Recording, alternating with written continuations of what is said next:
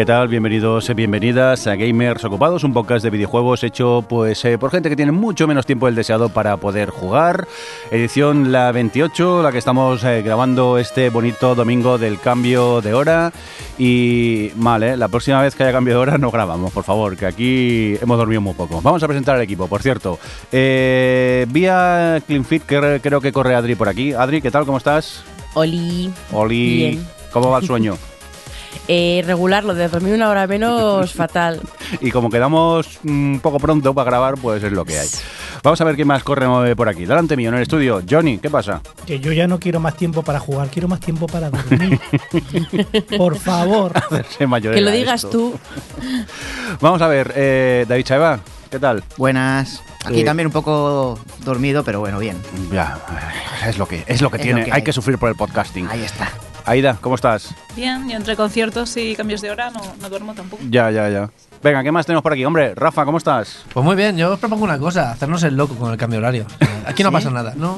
Son- ¿Qué hora es? Pues hostias. Me gustó eh, lo que me dijo David por el grupo de Telegram. Digo, ¿se adelanta la hora o se atrasa? Y dice, a mí me da igual que me la cambie al móvil. Digo, razón tienes, Claro. razón no falta.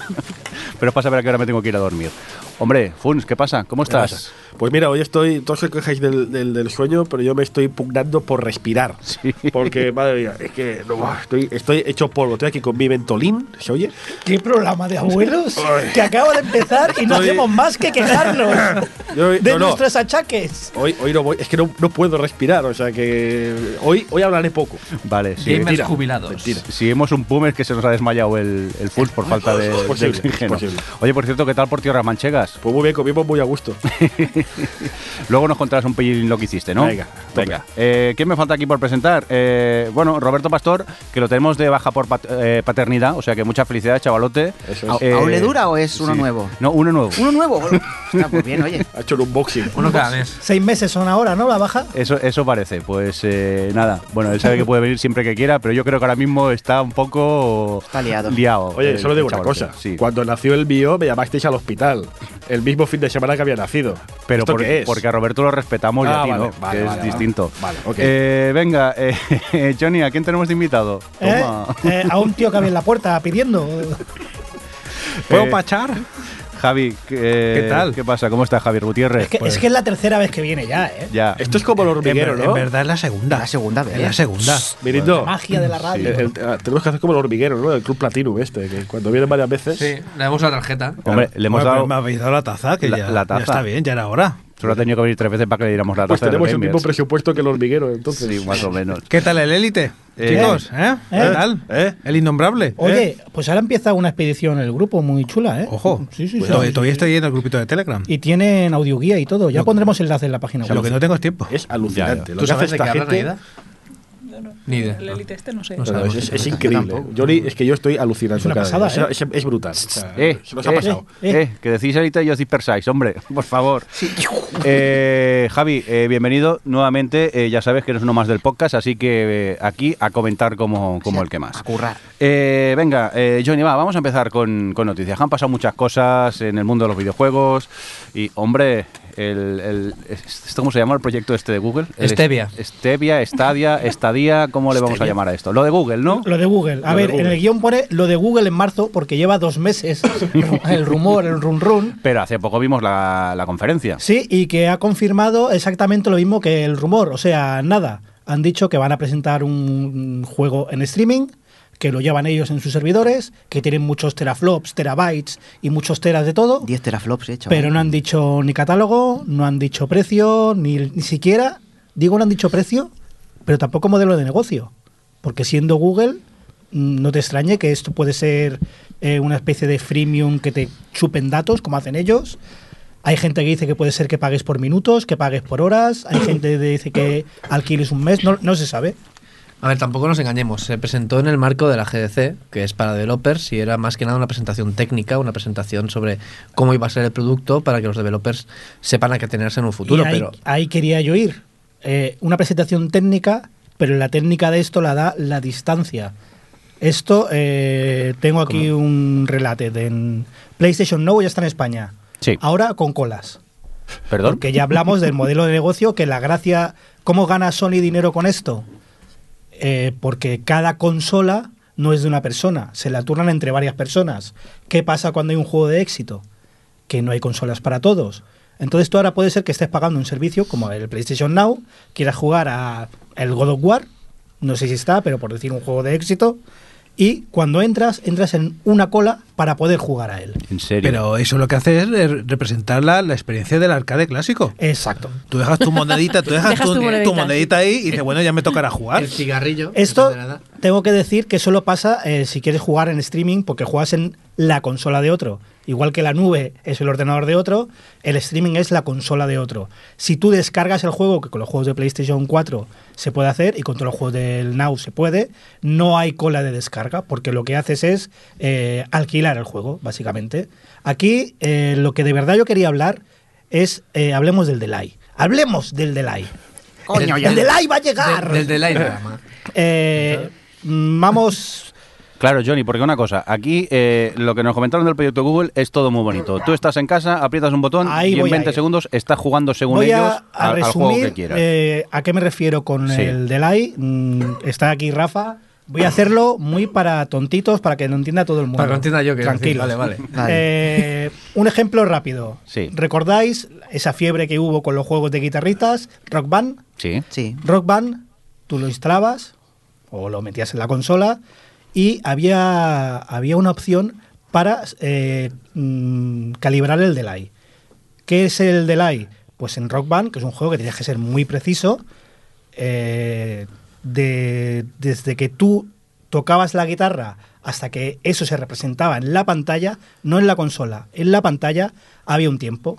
Había el tiempo de tu pulsación, tu pulsación tiene que llegar a la consola, de la consola llega a la tele y ojo, las teles moderna- modernas además tienen eh, un procesado de imagen que lo puedes desactivar, normalmente es lo que hace el modo juego, pero ese procesado también consume unas nada, unas mi- Milésimas. de segundo, pero está ahí. Y estamos hablando de una distancia desde tu sofá hasta tu tele. Y hasta ¿Vale? tus ojos. Porque es una tontería. Pero, sí, pero bueno, todo eso es lo que hacías tú eh, con la calibración. Había un tempo, tú lo seguías y calibrabas esto. Esto estamos hablando que en lugar de ir a tu tele, tiene que ir al servidor de Google donde esté. A Murcia. Eso significa exactamente que uno de Madrid y uno de Murcia Sí, sí. tienen distinta experiencia y volver. Google, eh, se, mira, se va a saltar un paso, por ejemplo, con el mando. Si compras un mando, en lugar de pasar por el aparato al que estás conectado, va a ir directo al wifi para ahorrar nada, unos segundos. Pero por física, olvidaos de compresión, olvidaos de todo, por física, ese delay va a existir. Porque la velocidad de la luz es la que es y no se puede superar por ahora. Me preocupa bastante, si esto tiene éxito, que cambien los juegos. Porque hay juegos de lucha, hay otros tipos de juegos que necesitan una precisión fuerte. Y hay otros juegos, como RPGs o como juegos por turnos o juegos más relajados, que no necesitan esta precisión, que se adaptan mejor al delay. Por ejemplo, en la presentación enseñaron Assassin's Creed, precisamente porque es un juego que ya de por sí él mismo tiene mucho delay. En el- eh, tiene mucho input lag porque el juego es casi automático. Me preocupa que ahora veamos muchos juegos que, por adaptarse al nuevo mercado que hay, que todos sabemos que el streaming es el futuro, que muchos juegos se adapten a esto y no, ten- no haya juegos con la precisión de muchos juegos de ahora. Pero Johnny, pero precisamente lo- los juegos que juegas tú no son de precisión de este tipo. Bueno, bueno, a ver, ponte un bayoneta, ponte un juego de lucha, ponte eh, un Sekiro, un Dark Souls. Esos juegos necesitan una precisión extrema. Ahora, pueden pasar dos cosas, o que el mercado se divida y haya gente que tenga su máquina para este tipo de juegos y además juegue en streaming, o que este tipo de juegos empiecen a ser minoritarios, minoritarios, minoritarios y, y se adapten las desarrolladoras a hacer juegos que no necesiten esta precisión. Y eso me preocupa. A ver, mucha gente está diciendo lo de que esto es el futuro, como que es eh, aquí vamos a ir y no va a haber otra opción. Yo creo que el streaming va a ser una opción más. Por lo que has dicho tú, de que hay juegos que necesitan precisión y con el input lag este no va a poder llegar. Pues que además, por ejemplo, yo creo, hay juegos, por ejemplo, como el Red Dead Redemption 2, que han costado una millonada. Y, y esa millonada la hacen por ventas. ¿vale? En físico. ¿Cómo van a hacer, cómo van a ganar ese dinero en un servicio así, en streaming? ¿Qué va a decir Google? ¿Cuánto te voy a pagar? Pero ¿Tanto? eso, a ver, ahí hay dos temas. El Sí. primero es que es por venta en físico, te lo sacas tú de la manga. Se vende mucho en digital. Y segundo, Sí, pero bueno. eso también es preocupante. Si Google ahora dice, voy, te voy a pagar por minutos, ya la experiencia también va a cambiar porque los desarrolladores van a hacer juegos que lo que exijan es que estés muchos minutos con ellos para cobrar más. Cinemáticas de hora y media. Cinema- cinemáticas, Insaltables. eh, eh, misiones secundarias de estas repetitivas a saco. Todo depende del modelo. eso- que no conocemos. Exactamente. Pues mira si es importante el delay. Fíjate si es importante que ya le hicieron una canción. ¿Te acuerdas? Aquella canción. No sé si Ah. quiero escuchar el que viene. Ay, Ay, delay, ay, delay, ¿Cómo lo delay. sabía, tío? Johnny, eh, el delay. Perdón. Ne- Necesitamos dormir, pero Tienes que ya, dormir, Funs, ¿eh? Esto, Funs, por favor. El delay, evidentemente que es importante el tema del delay, porque como tú mismo has dicho, precisamente hay juegos que necesitan una precisión eh, an- anormal, por decirlo de alguna manera. Pero yo tengo confianza, tengo confianza de que al fin y al cabo la tecnología avanza un montón, las redes han evolucionado un montón y precisamente hace 10 años eh, jugar a juegos de lucha de esto, gente que juega al frame, conocemos gente que juega al frame a juegos de lucha, pues están jugando a través de internet y también. Ya sé que no es lo mismo, sé que no es lo mismo, pero hace 10 años esto de jugar frame a frame también era casi una cosa de ciencia ficción. La cosa evolucionaria, además, ¿no has visto nuestros políticos que van por ahí diciendo que van a traer la fibra óptica a toda España? Pues esto ya, esto es, esto es una realidad. Yo veo mucha Sí, gente hombre, muy sí. animada con la tecnología, la tecnología. La tecnología llega hasta donde llega la física. Y la física dice que el delay lo vas a tener sí Pues o se sí. cambia la física si hace falta, hombre. Lo que sí que es verdad, a ver, los juegos van a cambiar. No es que los juegos que ya existen, el tipo de juego que ya existe, puede que le cueste adaptarse, pero van a salir nuevos tipos de juegos adaptados a esta tecnología. Y, y es que al final será tan rápido que ese delay ni lo notaremos realmente, por mucho que lo haya. Es que, es que ya lo hay, y como bien has dicho, ya lo hay. Y posiblemente tendamos a llegar a un delay al que estamos acostumbrados sin tanto problema, incluso juegos como Sekiro puedan llegar a jugarse. Correcto. De hecho, es que incluso te diré que, bueno, eh, habrá un delay, es evidente, pero tú mismo lo dices, Johnny, la física es lo que tiene, no puedes romper las leyes de la física como si esto fuera Star Trek. Pero bueno, eh, de la misma manera que hoy en día hay gente que no quiere jugar con un teclado y un ratón inalámbricos porque dicen que les dan delay, bueno, pues habrá efectivamente, habrá juegos y habrá pues eh, grupillos, habrá pues grupúsculos que dirán, no, mira, yo quiero jugar pues en una red local o lo que sea porque no estoy dispuesto a pasar por, eh, por ese delay. Bueno, los que queramos ir más allá, pues lo aceptaremos, nos acostumbraremos, yo qué sé. Que habrá otro tipo de juegos, pues es posible, pero siempre habrá el purista. ¿No? Siempre habrá ese purista que diga, bueno, pues yo mira, yo quiero jugar con todo cableado y al lado de casa. Pues hasta nada, no pasa nada. Y estamos hablando del delay cuando el principal problema en algunas localizaciones, como puede ser, lo estabas hablando en España, igual hay otros problemas de conexión para que esto funcione adecuadamente. No, no, claro. Pero, pero Es que yo me refiero Sí, a- sí. al mejor escenario El mejor posible, que escenario es este. posible. Claro. Pero de todas maneras, en algún momento tiene que arrancar. Es decir, si esto Sony está apostando, Microsoft está apostando, todo el mundo está apostando en esta dirección, en algún momento tiene que, tiene que empezar y tiene que arrancar. Ya veremos hacia dónde va, si triunfa o no triunfa, si peta, si, si revienta, pero el mercado tiene que arrancar de alguna manera. Eh, ahí me gusta tanto lo que está haciendo Sony y Microsoft permitiendo la descarga. Porque eh, tú puedes jugar en una Sony Bravia el día que esté implementado. Podrás jugar en una Sony Bravia o en una Sony X a, a cualquier juego. Y si eres un jugador dedicado y tienes una máquina en tu casa, podrás descargar ese videoprograma en tu máquina y jugarlo mejor, entre comillas. Vale, a raíz de esto, realmente lo que se presentó en, en el- la GDC fueron, fueron los nodos, los nodos que van a ver en Google, ¿vale? Porque la idea es que tú no te compras una consola, esas consolas están en Google. Google puede tener 20 millones de consolas, ¿vale? Para dar servicio a unos 80 millones de personas. Y el tema es ese, que muchos desarrolladores podrán acceder a estos nodos, tenerlos en casa, para poder ya ir preparando sus juegos para cuando lo envíen a Google, eh, que esto funcione. Corrígeme si me equivoco, Rafa. eh, Google en Estados Unidos también es proveedor de Internet, ¿correcto? Sí, sí, también es proveedor de Internet. Y además es eso, es decir, eh, bueno, la potencia que hay pues es el doble de la PlayStation Pro, eh, 4 Pro, imaginaos, o sea, es súper potente. ¿no? Y además se habla de que al estar todo en servidor, en un momento dado pueden coger dos nodos Puede- y unirlos. Exactamente, pueden ir escalando de esta manera. Lo que pasa es que eh, tiene pinta, tal como lo presentaron, no lo dejaron muy claro, ¿vale? Porque realmente parece que tú puedas llegar a comprar en un momento dado uno de esos nodos y tenerlo en casa como una consola más. Me dio la impresión de verlo, pero tampoco lo tengo claro, la verdad. ¿Vale? No, todavía he estado leyendo mucha información y en algunos sitios lo dicen, en otros lo Es desmienten. que, eh, de hecho, enseñaron, eh, eso sí que lo vi yo en el directo, enseñaron el hardware como una Sí, sí, especie es de consolita. bueno, es un nodo. PC, es un PC, Sí, pero bonito de cara al público. Claro, claro, decir. claro. Ese sí que es el de, el de desarrollador, ¿vale? Es el nodo de desarrollador. Lo que pasa que es posible que lo podamos llegar a comprar de tal manera que los juegos esos los podamos jugar en local. Todavía no se sabe nada.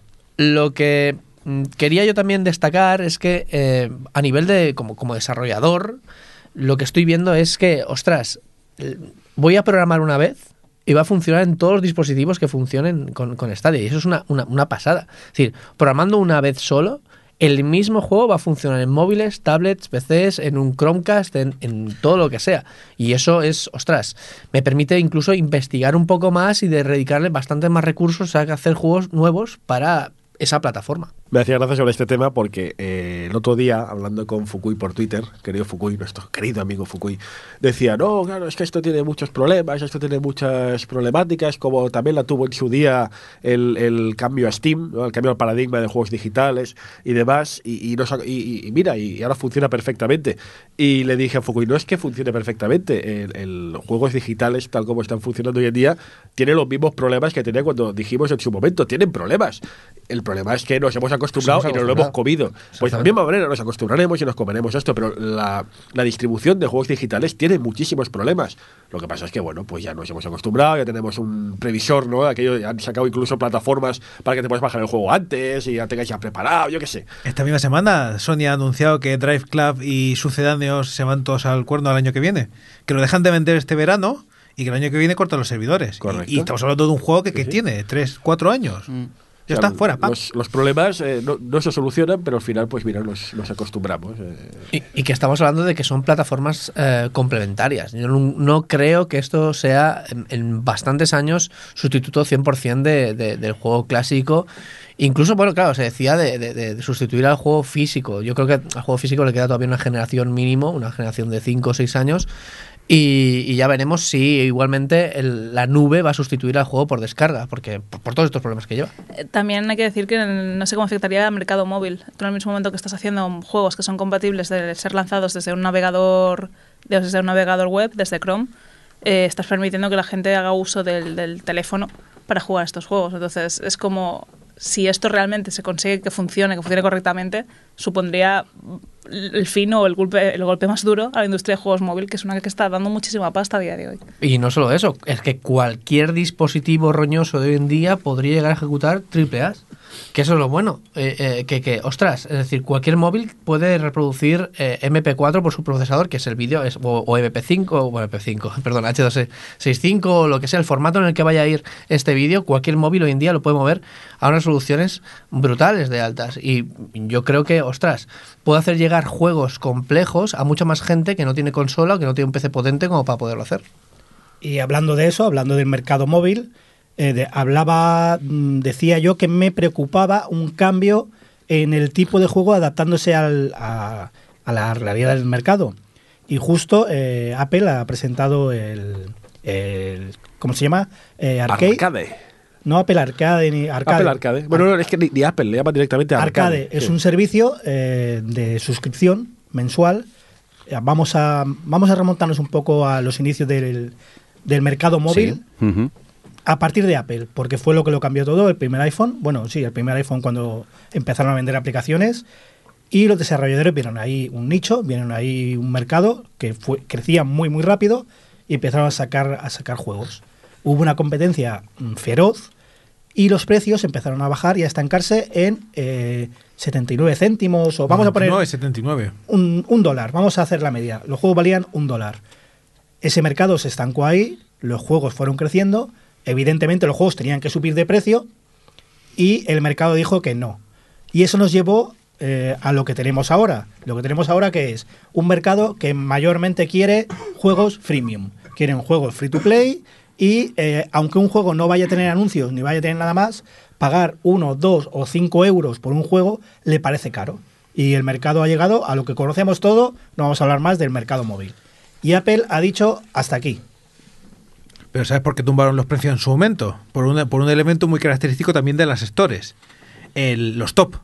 Los top fueron lo que hicieron que eh, tú te regieras por el número de descargas de, de ese producto. Entonces todo el mundo dijo, tumbo el precio del mío, el mío se va para arriba para el top, y cada vez menos dinero, menos dinero, menos dinero, hasta que dice, pues ya gratis, gratis, y lo lanzas. Y tuvieron que separar en una lista distinta los top gratuitos porque era una, era una locura. Pues ahí, eh, hace un, un año o dos, no recuerdo si fue en la anterior actualización o en esta, Apple ha intentado también hacer un curado, un filtrado de los juegos.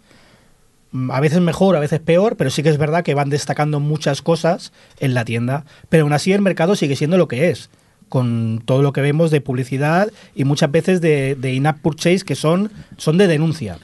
Y el, usuario, y el usuario medio, el problema que tiene es que ya percibe que un juego de 5 euros es muy caro en Es móvil. muy caro. ¿Se está yendo un poco por los cerros? No, Eh, por los ¿puede cerros ser? no, porque ha llegado Apple y ha dicho, vale, pues vamos a eliminar esto. Y van a sacar un servicio arcade que por suscripción podrás descargarte todos los juegos. Y la clave es- son en las normas que ha puesto. Los juegos que vayan a estar en este servicio, muchos serán exclusivos, otros no, pero todos tienen que ser sin anuncios y sin compras dentro del juego. Eso significa que puede volver a cambiar, a invertir la tendencia del mercado. Pero aquí también me preocupa que siendo el jugador de móvil como es, que pagar un euro le parece mal, quizás pagar una suscripción mensual no esté muy dispuesto a aceptarlo. Pero si la idea sale bien, pueden salir juegos más que buenos. Y ya sabemos el problema de suscripción, es cómo se divide el dinero entre los diferentes juegos. Me gusta, eh, no de cara al desarrollador, de cara al, al suscriptor, que permite eh, las suscripciones para toda la familia. Y las familias del App Store pueden ser, creo que hasta de seis miembros, que eso está muy bien, que si pagas 10, 15 dólares al mes, los seis miembros de la familia podrán jugar a todos los juegos. Hombre, primo Johnny, amigo, ¿cómo estás? Mi familia está llena, ¿eh? Mirindo, oye, oye, oye una cosa. ¿Alguien Mirindo, me adopta? Mirindo, eh, cambia el nombre del programa. ya- Sí. Hay que llamarlos gamers preocupados, porque hoy, hoy todo es la preocupación. Pues, Bueno, ya vendrás tú después, ¿eh? Sí, sí, espérate, espérate. Pues siguiendo con esto, ah, todo esto de mm, las suscripciones está muy bien, pero también va a llevar a otro cambio, llevará a un cambio de juegos que eh, si, si se divide el dinero por, por, por, por el tiempo que llevas, juegos más largos, juegos más, no sé, mm, que te enganchen más, más que a lo mejor pues aventuras cortas, aventuras, no sé, ya veremos. Pero claro, si, si tú lo que quieres es hacer un formato para separarte del freemium, lo que no vas a hacer es cobrar por minuto, porque entonces eh, te estás tirando piedras a ti mismo. Lo que pueden hacer es tomar un... Porque esto no... la cosa es que no lo sabemos, estamos aquí un poco lanzando al aire. Pueden tomar un formato más como ha hecho el Humble Monthly o como hace el Game Pass de... Llego contigo a un contrato y te voy a pagar esto por estar tantos meses en mi store. Mm, es que en principio no pueden hacerlo. Pero de- porque de hecho- son para en principio son juegos que van a estar ahí siempre. No, siempre no. Es, es, un- es una selección de juegos. Es una selección de juegos Es una mensual. selección de juegos, sí. Y ahí pueden variar los juegos. Vale, ahí, ahí sí que ya veo pues que se divida el, eh, más de más o menos equitativamente teniendo en cuenta las previsiones de, Ahí de pagos. Bueno, habrá que esperar a, a- un futuro, esperemos no muy lejano, para ver al final cómo funciona todo el tema. Pero oye, está el mercado así, sobre todo el tema de jugar en la nube, lo tenemos ya aquí. Y yo he de decir que vi la conferencia de Google y lo que prometen es precioso. Ahora, no sé si tenemos la tecnología para que funcione bien, bien. Sí, ya les acabaremos fue- teniendo. Ya les fue mal en la presentación cuando estaban apretando los botones y había un delay. Yo digo, ostras. Pero ha quedado claro que hay un botón en, en YouTube para encender el juego. Eso ha quedado Sí. clarísimo. Y luego que decían que justamente tú estabas viendo un vídeo de YouTube de alguien jugando al Assassin's Creed y tú podías darle directamente a un botón y jugar exactamente en el mismo sitio donde se había quedado. Como en el recreativo, de quita que te lo paso yo. Quita. Sí. Pasa que en el recreativo te venía alguien y te echaba dobles y si fuera un juego de lucha te quitaba. No, de que te paso a Dalgip, ya te lo paso Por yo. eso, por quita, ejemplo. quita. Venga, más cosillas. Eh, rápidamente cambiamos de tema y Adri nos traes cositas por aquí porque parece que eh, se ha publicado el libro blanco de las mujeres en el ámbito tecnológico, ¿no?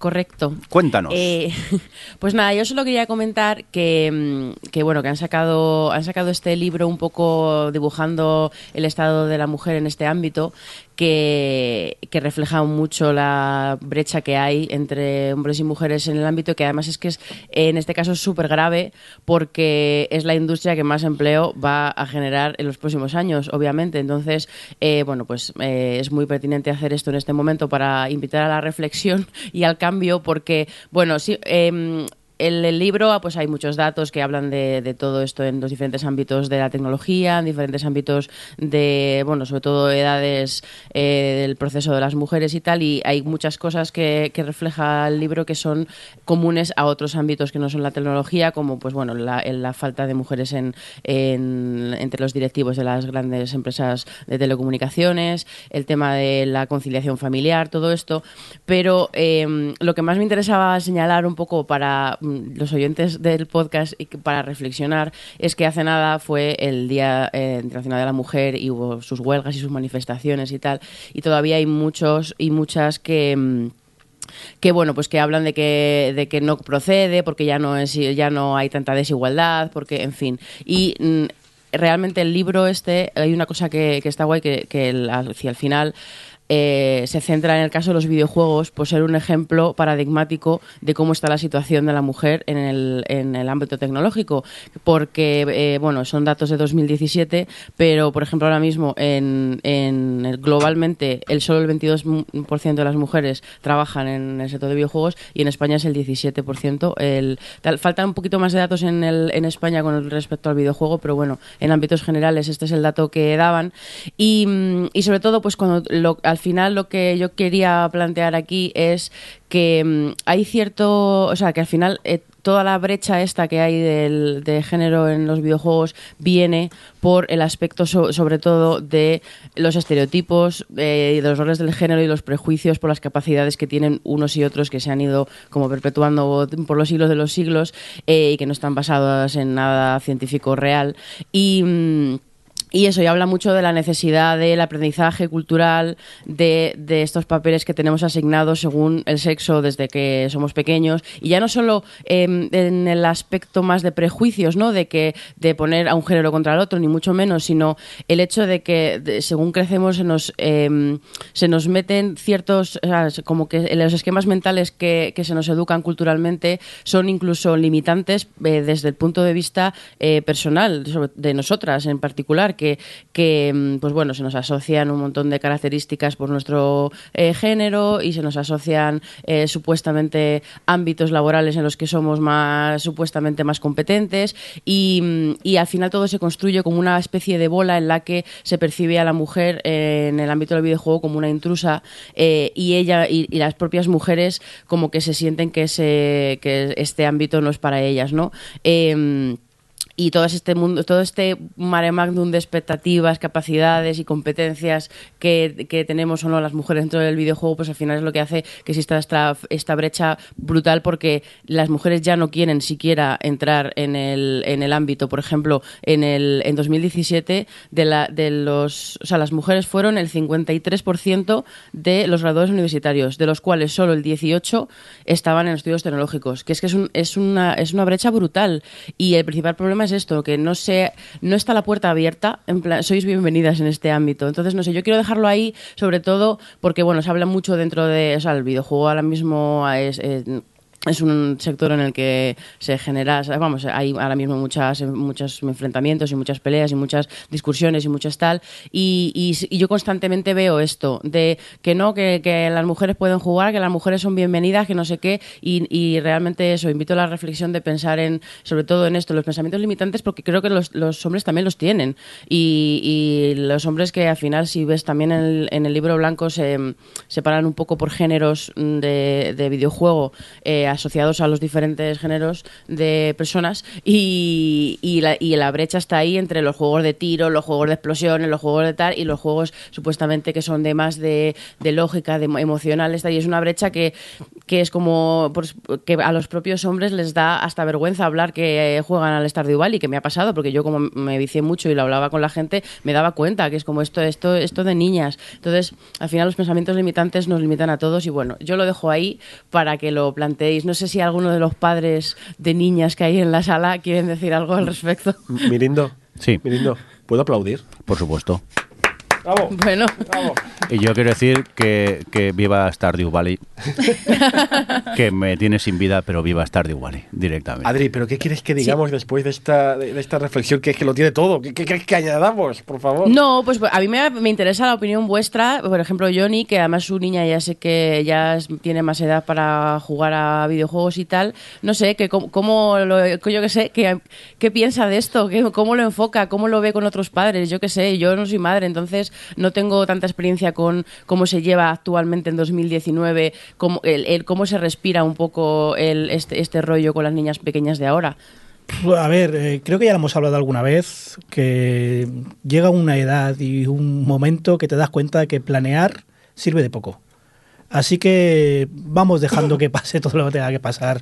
Sí que el ambiente, al menos en mi zona, eh, es más abierto en muchos temas. Sí que no veo como en otros sitios o hablando con otros padres de otros, de otros sitios de la geografía que sí que parece que intentan inculcar más cosas o dar por hecho más cosas. Yo tengo la grandísima suerte, que sí tengo que reconocer que es una suerte fuerte, que en mi entorno no hay, no hay ni, ni empujar ni no empujar a ningún lado. A mi hija, por ejemplo, ahora le ha dado por eh, esta mañana mismo, ¿qué te quieres poner? ¿Quieres ser una princesa rosa? Pues bueno, pues es lo que le ha dado. Mm, Otro día le da por jugar al Mario, otro día quiere Spiderman. Quiere Spider-Man, ahora le ha dado por Spider-Man, quiere una fiesta de cumpleaños de Spider-Man con un Spider-Man en una moto. No, no hay ni límites ni restricciones, ni tampoco empujarla en ningún sentido, lo que va eligiendo. Sí que es verdad que con otras generaciones es diferente. Con mis suegros son más abiertos, pero fam- familia de mis suegros sí que son un poco más cerrados de que llega Reyes y a los niños le compran una pelota y a la niña le compran una muñeca. Es que. Pero también Johnny, te digo que no en dos, discursio- lejos. dos discusiones y todos los niños tienen lo mismo y se acabó. También es cosa nuestra hacer estas cosas. ahí está el tema. O sea, yo Claro, no, yo no tengo, yo no tengo una niña, yo tengo dos niños, como sabéis. Uno está ya, no sé, un enano, pero el otro ya está en colegio, colegio, ya está en pleno es primaria y en, en nada está en secundaria. Y, y- y te diré una cosa, por desgracia, ¿eh? Eh, desde los eh, centros educativos se hace una labor para que esto cada vez sea más igualitario, esto es indudable, yo respeto mucho la labor que se hace desde los centros de enseñanza para que esto se empiece a, a cambiar, eh, las clases de robótica, las clases de informática, no se da ningún tipo de, de pre- preferencia ni prioridad en absoluto, pero te puedo decir que los propios niños, eh, por los padres, sin duda, eh, ese chip todavía está. Está, o sea, y, y yo mismo, yo mismo he corregido a mi hijo. Pero cada porque vez es mi, la- pero porque es pues- mi deber. Sí, pero claro, quiero decir que por, suerte supuesto. Po- Está cambiando, cada por vez supuesto. menos. Por supuesto. Bueno, pero yo lo veo así. Por supuesto, y ahí está el tema. Yo precisamente tengo el, el deber de cuando el niño me ha venido más de una vez haciendo algún comentario sobre las niñas en la clase informática, me he visto en el deber de, oye, no, esto no es así, hay que corregir. Por desgracia, y, y- los conozco y, lo- y he hablado con ellos, porque claro, cuando tienes un niño en el colegio, pues tienes que discutir con los demás padres.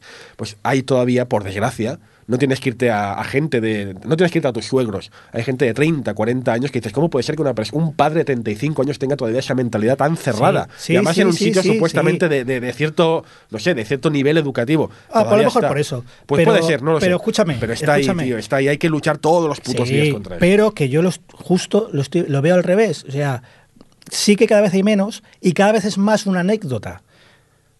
Quiero decir, eh, hay gente que ha recibido la educación que ha recibido. No sé qué decirte, yo, Mm, de eh, verdad. mi suegro al principio era muy así. ¿Por qué? ¿Porque es mala persona? No, porque es la educación que ha recibido. Pero rápidamente ha cambiado el chip. Johnny, en el, en el, eh, en el libro hay, un, hay, hay muchos gráficos, obviamente, y hay uno que me ha dejado pasmada, que básicamente lo que hace es enseñar la evolución del porcentaje de mujeres en campos de estudios diferentes y tal, y desde, eh, abarca como de finales de los 90 hasta 2017 pues salvo en nanotecnología, que hay como una especie de mm, eh, eh, aumento brutal de las mujeres en ese ámbito, que no lo sé, hasta el 50% casi, en absolutamente todos los demás, eh, industriales, eh, electrónica, telecomunicaciones, imagen y sonido, todo está o plano o hacia abajo, que es algo que me ha, que me ha sorprendido, porque digo, bueno, por lo menos la tendencia será al aumento, pero en la mayoría de los gráficos que, presentan estos, incluso en el tema de, de los videojuegos, ha ido hacia abajo. En el o sea, se- no, no está mejorando poquito a poco, que es algo que yo tenía incluso como además en mi entorno, eh, al final las personas de las que te rodeas, pues obviamente son personas que sean afines a ti. En mi entorno me, da, me daría a pensar en positivo, quitando Twitter, pero, pero mm, de repente ves los datos y dices, no, es que realmente en, en el grueso de la población la tendencia no, no, no, no parece que esté cambiando mucho, no lo sé, que yo también quiero ser optimista como tú, pero, pero no lo sé. A ver, está, está claro que cada uno mm, cuenta la feria como la vive, ¿no? Pero Mm. yo soy optimista porque creo que cosas solo como el hecho de que hoy aquí estemos hablando de, de esto, ya indica un cambio fuerte. Y las Desde nuevas luego. generaciones, porque esto es generacional, igual que a mí me pueden parecer burradas cosas que eh, dice mi padre, seguramente a mi hija le van a parecer burradas cosas que digo yo. Y veo cómo empuja las nuevas generaciones en, en muchos sentidos y soy optimista. Yo creo que poco a poco va cambiando la cosa. Yo, Johnny, me, me sabe mal, pero creo que es un tema de eh, tu hija es demasiado joven aún. La exclusión en mujeres empieza en la preadolescencia y la adolescencia. Y esto es algo que, que toda mujer sabe. En el momento en que se empieza a despertar un poco la sexualidad y tal, es cuando la, la hostia le va a caer. Y ese es el momento en el que tienes que estar preparado. Porque ahí va a cuestionarse absolutamente todo. Va a cuestionarse qué debe estudiar, si eso es apropiado para ella, si eso no lo es, si eso, pues en el caso que tuviese un hermano, incluso se compararía con el hermano de lo que hace él, no lo puedo hacer yo. Haces un juego de roles constantemente a lo largo de la vida. Y en este caso, eh, puede ser que tú por entorno estés viendo como la gente es mucho más abierta o les da más libertad a la hora de pues no limitarles de esto no que es para niños, esto no que es para niñas. Pero a nivel social estamos viendo un momento social de ver eh, mucha mierda en foros, mucha mierda, su mierda por internet, mucho alzamiento de la derecha, estamos viendo muchas cosas que dan que pensar que la realidad que tú te rodeas es simplemente la gente con la que decides estar, pero no es la gran mayoría. Eh, sí, las mujeres ahora se quejan más, sí, las, mujeres se manifiestan, sí, las mujeres se están volviendo muy agresivas, Eh, pero aún así el trabajo que queda por delante es brutal. En la- línea de lo que dice Aida, y, y ya que estaba lo que hacía antes era invitar un poco a la reflexión, voy a cerrarlo diciendo una cosa. La próxima vez que eh, veáis que se ha hecho un evento que, mm, que es eh, pues bueno, un evento para, eh, para niñas de 11 a 13 años, para eh, enseñarles sobre los videojuegos y abrirles la mente de los videojuegos y enseñarles que pueden dedicarse a esto y las posibilidades que tiene, etc., etc., antes de preguntar y por qué no pueden ir lo- los tíos o por qué eh, no hay un evento para hombres aquí, reflexionar sobre todo esto que hemos estado hablando porque realmente es obvio que esto es necesario y que no es, no es una cosa de excluir a los hombres de todo esto, sino incluir a las mujeres en todo esto. Entonces, yo solo, de verdad, solo quiero, yo solo invito a la reflexión, no quiero cambiar la, la forma de pensar de nadie, lindo, solo quiero que la gente solo quiero que la gente piense antes de hablar, un poquito, solo un pequito. Venga, aplaudamos. No, no. Pues ahora le toca, ahora un poco en la línea de esto, Aida también traía otra cosita. Sí, en este caso, eh, ADECO, este mes, para el Día Internacional de la Mujer, eh, decidió lanzar un minijuego interactivo, de estos que me gustan a mí, porque era Choices Matter, llamado Excluida, el cual se podía jugar en la propia web, bueno, de hecho aún existe, aún podéis entrar y, y en excluida.org. Y me, me llamó mucha atención el tema de que hubiese jugabilidad en Twitter, en el cual tú, pues, bueno, planteaban una situación de una mujer que tenía, pues, hay tres historias distintas y te va proponiendo situaciones en las cuales ella te debe tomar una decisión de cómo actuar en casos de exclusión. En uno era, pues, por ejemplo, el caso del novio que no quiere que estudie, que yo te mantengo que tal, y ella que decidía si seguía con sus estudios o, o, pues no, pues se creía lo que decía el novio de no vales para esto y lo dejaba. Entonces, a través de, pues, por ejemplo, en el caso de Twitter, era jugable a nivel de, te enlazaba al siguiente tweet, estaba insertado el vídeo de YouTube y, y podías pasar al siguiente tweet donde al final pues había un desenlace bueno o malo en función de las decisiones que hubiese tomado. Eh, luego estaba la de la jugabilidad en la propia web, con los vídeos, con las inserciones de, de YouTube también.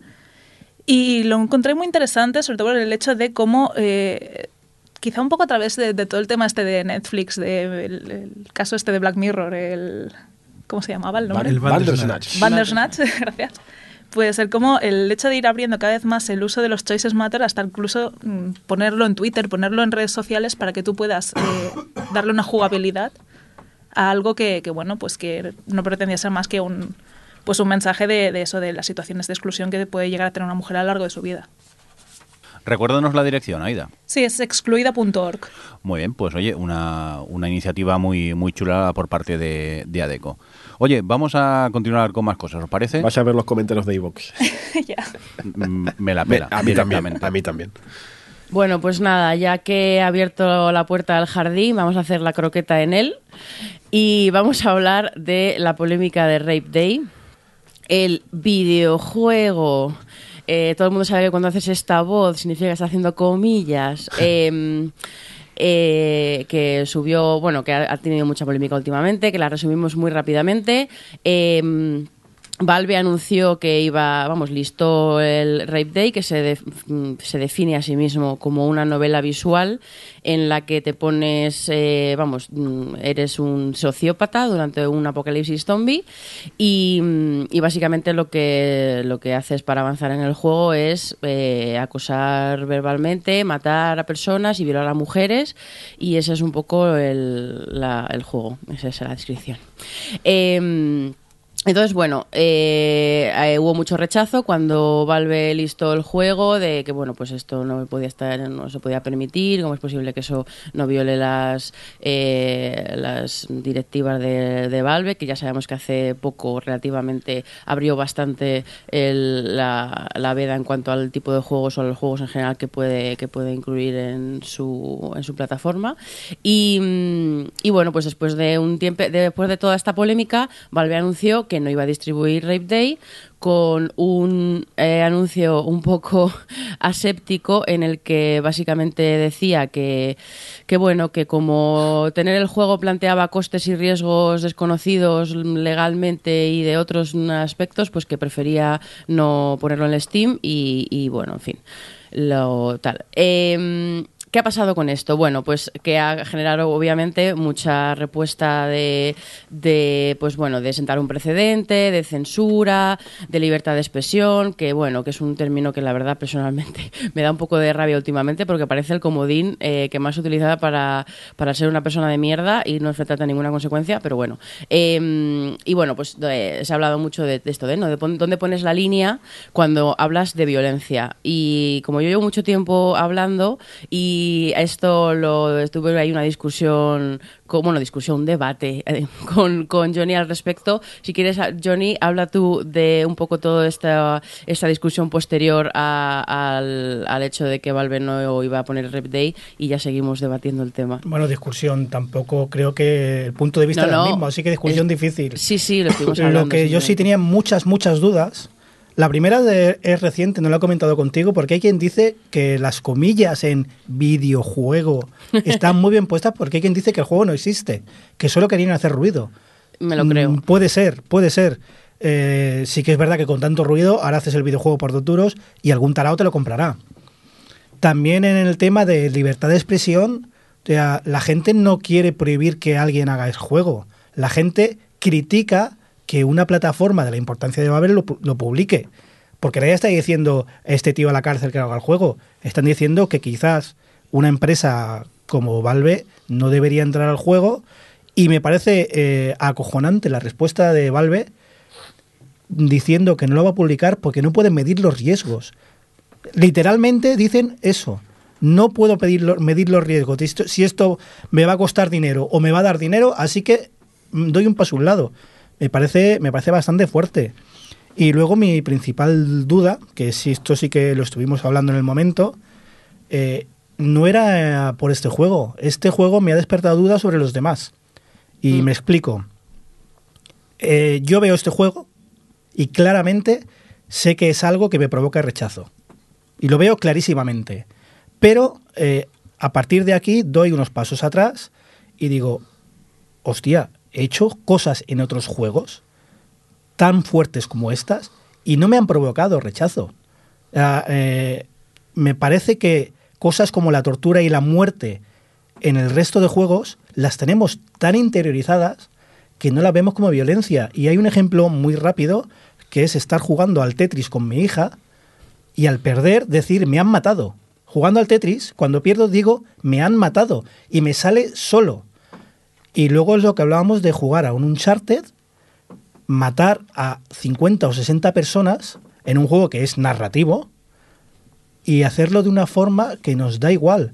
Que esto mm, pondría a venir gente mucho más inteligente que yo a decirme, esto es por esto, por esto, por esto, o porque esto está muy interiorizado y me dará la explicación. Y aún así, eh, yo digo, no tiene que preocuparme tenerlo tan interiorizado como que me da igual. Porque yo soy un tío que yo veo a un perro atropellado en la carretera y evidentemente me paro. Y en Red Dead he atropellado a bichos a saco y si me he parado es para despellejarlo.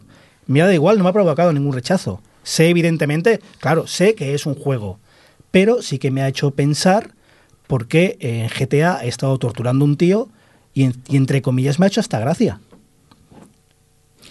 A ver, eh, obviamente estoy o sea, es un hecho que la normalización de la violencia es- existe y que estamos como muy inmunizados al hecho, pero eh, también es verdad que yo creo que la clave, que también eh, es la clave de por qué Raid Day sí y GTA no, o sea, perdón, Raid Day no y GTA sí, eh, es que eh, al final es la, cómo contextualizas la violencia. Y la, poner la violación como fuente de diversión o poner eh, la violencia por la violencia, que en el fondo los videojuegos eh, estos tan violentos son violencia por violencia, pero eh, hay, digamos que ponemos un poco de distancia con ese contexto, porque el objetivo de- del GTA o el objetivo del, del Uncharted eh, es divertirse y el objetivo no es el asesinato, no es evocar que estás asesinando. Es una estrategia, es cumplir una misión y es cierto que eso, que se nos ha insensibilizado, insensibilizado y que es una excusa total,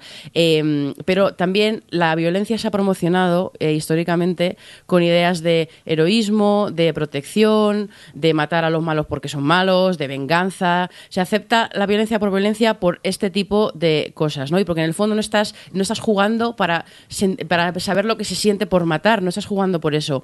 Estás jugando, pues eso, por otros objetivos y está contextualizado. En cambio, pues eso, el juego de Rape Day, el objetivo, la, la- la violación es el objetivo y evocar la violación es el objetivo. Por eso está tan mal y por eso, es, ahí está un poco la dicotomía, ¿no? Y entiendo lo que dices de que te tiene que preocupar hablar de la muerte y de matar con tanta naturalidad, pero yo creo que eso, que lo hemos rodeado de este tipo de sentimientos y de justificaciones que hacen que lo, lo percibamos como que no está tan mal, como que el objetivo es otro. No sé si me explico, pero bueno. No, se te explicas perfectamente, pero me sigue preocupando un poco. Me sigue No, el, el trasfondo, quiero decir, entiendo perfectamente que lo tenemos interiorizado. Lo que quiero decir es, ¿por qué no me preocupa que esto esté tan interiorizado? No sé si me explico yo. Pues porque de pequeño jugábamos a indios y vaqueros, por ejemplo, y lo que hacíamos era matarnos unos entre otros mientras jugábamos. Quizá es que ya lo llevábamos desde pequeños eh, esta sensación de que es un, es un mero juego. Pero esta cosa, este supuesto raciocinio de que lo que estás jugando es un videojuego y no se traslada a la vida real, es algo, es una, es una, raz- es un racionamiento que podrías tener también con el, el Rape Day. Y sin embargo, no lo tienes. O sea, no, o sea por eso, por eso es, es mm, bueno, que asumo que no lo tienes, pero por eso lo de establecer esta línea es un poco el debate. A mí me pareció súper interesante que se haya generado este debate. Porque, Ese, ese era mi punto, el, el por qué una cosa que es terrible sí y otra cosa que es terrible no. Y al respecto hay un texto de Eva Cid que estuvo a punto de venir al programa, al final ha sido que no, eh, que ya lo enlazaremos en la página del programa Sí. y que creo que se explica muy muy bien. No, no, totalmente de acuerdo. A mí es lo que comenta Johnny. Claro, yo leo la noticia del Rep Day y, y se me ponen lo- lo- los, pocos pelos de la cabeza que tengo de, de punta. O sea, me escandalizo, pero luego es verdad que si nos paramos a pensar, toda la, la violencia que hay detrás de, de muchos A ver, videojuegos. tú y yo hemos jugado mucho a GTA, Sí. que es cierto que es una parodia, Sí, pero también eh, vamos a poner con un... pero por un muy parodia que sea, hay, Es hay igual, una es una, es una parodia. Ponte con un Call of Duty. Mm. Hay literalmente buenos y malos, y los malos están muy marcados. Y los malos son los que queremos que sean los malos. Y como son señores que llevan eh, es un gorro extraño en la cabeza, podemos acribillarlos sin problemas, sin que. Es cierto, es un juego, a nadie se le pasa por la cabeza, pero de verdad, eh, como este tema me hizo un poco clic en la cabeza y me vi en esa misma semana diciéndole a mi hija, me han matado en el Tetris, yo a mi hija ya le estoy inculcando también eso. Es una de estas cosas que, como decíamos, no las piensas. Esto es una cosa que las vas viendo venir y vas actuando como, como puedes. Por razones similares, por ejemplo, en el Modern Warfare 2 fue muy polémico el tema de la misión del aeropuerto. Uf, ¿Os recordáis, no? Pues te daba la libertad, estabas infiltrado dentro de los terroristas y había un ataque en un aeropuerto y tú estabas ahí con esta gente. Y tú tenías la oportunidad de coger y apretar el gatillo. Pero ahí, había, ahí había una inten- intencionalidad de provocarte ese rechazo. De decirte, estoy aquí, estoy en esta situación y, y- y no quiero estar Sí, aquí. pero no. No sé porque decirte, yo estoy ¿eh? de acuerdo en que hay una intencionalidad, pero creo que era en salir en los telediarios. No, evidentemente. Evidentemente. Oye, vamos a cambiar de tema, si os parece. Vamos a intentar hablar Adri, de... Adri ha salido ya del jardín. Sí, parece, no sé. ¿Cómo lo ves, Adri? ¿Has salido del jardín? Bien, sí. No sé si tengo florecitas o cactuses, pero todo bien. Venga, pues eso. Vamos a continuar con más cosas. Eh, uy, Rafa, los de Batland. De. Otro O sea, jardín. ¡Abre, abre la puerta del jardín! ¡Abre! ¡Mierda! Pero este, este jardín está en llamas, ¿vale? A ver, cuéntanos un poco eh, qué, qué ha pasado. Bueno, vamos a ver. Ha habido una pequeña, pequeñísima polémica. Pequeña, pequeña. Sí, bueno, tampoco, tampoco es para tanto. No. La cuestión es que eh, Badland Games, que ah, es publisher de, de- de varios juegos, Simulator, ¿no?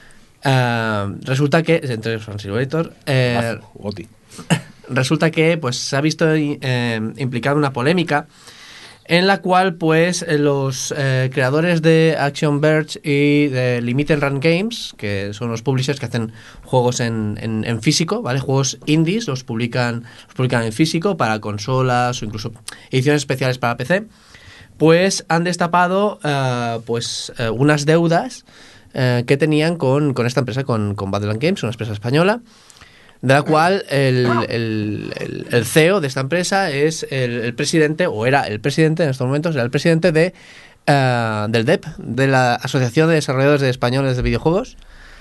Y eh, la cuestión es que ah, ha habido un pequeño eh, problema de, con los fondos que iban destinados al desarrollo de este, bueno, a la publicación de este videojuego, en concreto su versión de Wii U. Resulta que uno de los autores de Action Verge eh, tenía un hijo con, una enfermedad, tenía un hijo con cáncer. Y eh, hablando con eh, Luis Quintans, que es el, el, CEO, como he dicho, de, de Badland, pues llegaron a un pequeño acuerdo de que el 75% de los beneficios que dé la publicación de Action Verge en Wii U irían destinados a la recuperación de este niño. Eh, todo muy bonito, si no fuera porque justo en ese momento Badland Games estaba pasando por un mal momento económico y eh, no podían hacerse cargo de absoluta y completamente nada. Y cuando digo absoluta y completamente nada, digo de ni siquiera el financiar la publicación física en Wii U de este juego. Eh, ¿Qué ha ocurrido? Pues para empezar, visto, visto lo que iba a ocurrir, eh, Limited Rat Games decidió pues hacerse cargo de a, cuentas de que, de que Ba- Badland acabará pagando, decidió hacerse cargo de los costes, que son aproximadamente un unos 78.000 euros. Ah, Badland dijo en todo momento que sí, que iba a pagar, que se iba a hacer cargo de todos los gastos. Y al final, después de dos años de movimientos entre abogados y demás, pues no ha sido así. No ha sido así y se ha destapado todo. ¿Cuál es la importancia de todo esto? Pues como digo, que el gestor de esta empresa, eh, Badland Games, es, es Luis Quintans, que es la misma persona que está a cargo del DEP. Ah, obviamente una persona que se dedica a gestionar una cosa, no p- como Badland Games y va tan mal y, todos los problemas son de gestión, no debería estar gestionando algo como el DEP. Y al final, pues, parece ser que eh, nos hemos visto, pues, con la razón y mm, Luis Quintans ha dejado, ha dejado el DEP. Sí, ha dejado el DEP, no sin antes, dos días antes de la dimisión oficial, un comunicado de la propia asociación diciendo que estaban unánimemente eh, a favor, o bueno, Exactamente. apoyando a este señor, que al cabo de dos días pues ha presentado la dimisión. Claro, unánimemente qué. Vamos ¿No? a ver, la, la idea es unánimamente, obviamente, es decir, si toda la cúpula del, del DEP, pues son entre ellos, pues son amigos, son, son conocidos y no van a hacer otra cosa que defenderse entre sí. Eh, más allá de, de cómo sea el caso, pues dices, ostras, es que esta persona, ¿vale? Eh, dio, hizo un acto de buena fe. De buena fe no había nada mm, raro detrás. Esta persona hizo un acto de buena fe eh, diciendo que su empresa, Badland Games, iba a dar un dinero ah, para esta causa. Ah, no hay ninguna mala fe ahí. El problema es que hay una mala gestión. Entonces, estas, per- eh, los que salieron no salieron a decir otra cosa que esto, que no había mala fe. Y en esto, pues, ¿qué quieres que te diga? Eh, tienen razón. Yo creo que tienen razón en esto. Lo que pasa es que da igual que haya mala fe o no. Estamos hablando de empresas y estamos hablando de dinero que se genera a partir del aumento de productos. Mm, no, puede- no podemos hablar de fe o de buena fe o de lo que sea. Correcto. O sea, no se puede hablar, y menos cuando está en juego la vida de una persona, como es este caso. Exacto. O sea, no se puede jugar con eso. No se puede meter en este mundo empresarial liberal a saco que, que juegas con el, con el dinero como si fueran billetes de Monopoly. No puedes poner en la ecuación la vida de un chaval. Y voy a decir otra mucho. cosa, no solo Pero, por- pero acá, dime, Eh, dime. no solo por el tema de la vida de una persona, es que estamos hablando de que fue, eh, parece ser, según todo lo que he leído, Luis Quintans, que él mismo se comprometió en esto cuando, vale, es el CEO de la empresa, pero las empresas tienen inversores, tienen trabajadores, tienen todo lo demás, y no puedes hacer un compromiso de este tipo si no hay algo firmemente cerrado y firmado, que parece ser que también lo que parece ser es que habían mails y había mucho compromiso verbal mucho compromiso escrito, pero sin nada muy cerrado. Lo hemos estado hablando antes, eh, Rafa y tú, Rafa y yo, eh, antes de entrar aquí a la radio, y, te lo comentaba, ¿no? Que, que yo precisamente eh, eh, he trabajado con, con ONGs, he trabajado en campañas de este tipo, parecidas, de una manera u otra, y, la profesionalidad que hacen las ONGs en este caso es cuando tú ves lo clásico, os lo contaba antes, cuando ves lo clásico de todo el, el 15% de la recaudación de esta iniciativa irá a parar a algo, antes de que empiece esa campaña, ese dinero ya está ingresado en la cuenta de la ONG. Porque con eso no se juega.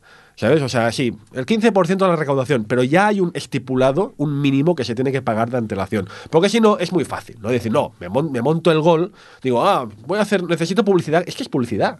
Por más que lo digas, es publicidad. Sí, sí, sí, Decir, es que todos los ingresos de este juego van a ir a parar, o la mitad, o lo que sea, van a ir a parar a una causa noble. Pues tú ya, como consumidor, dices, ah, pues oye, pues quizá en otras circunstancias me lo hubiera pensado, pero sabiendo que hay aquí un 50% que va a caridad, pues a tope con ellos. Totalmente. ¿no? Y están aprovechando eso como publicidad. Y este señor ha demostrado ser un nefasto gestor, porque bueno, yo no me meto si estaba eso decidido, si estaba no decidido, pero evidentemente, si eres el gestor de la empresa, pues oye, yo qué sé, no voy a dar lecciones ahora mismo de empresariales a nadie, porque no tengo ni idea del tema, pero pues yo qué sé, ese dinero no se toca, ese dinero tiene que estar de antemano, ese dinero no puede, eh, tiene que estar allí desde el principio. Y eso sí, lo demás es pues mala praxis, aunque sea con toda la buena intención del mundo, lo es. A, a eso voy, porque yo en este tema, como hay tantas empresas y tantos nombres, voy un poco perdido. A ver si lo he entendido bien. Eh, un desarrollador estadounidense, en este caso, eh, contrata a una empresa española para hacer en físico unos juegos. Después de contratarlo, la empresa dice que no tiene dinero para fabricar esos juegos. Y el desarrollador paga la fabricación de esos juegos. Bueno, llega a un acuerdo, parece ser que lo que llegan es un acuerdo con Limited Run Games, que son los que... eh, De hecho, la idea es que Badland Games le dijo al desarrollador, págalos tú.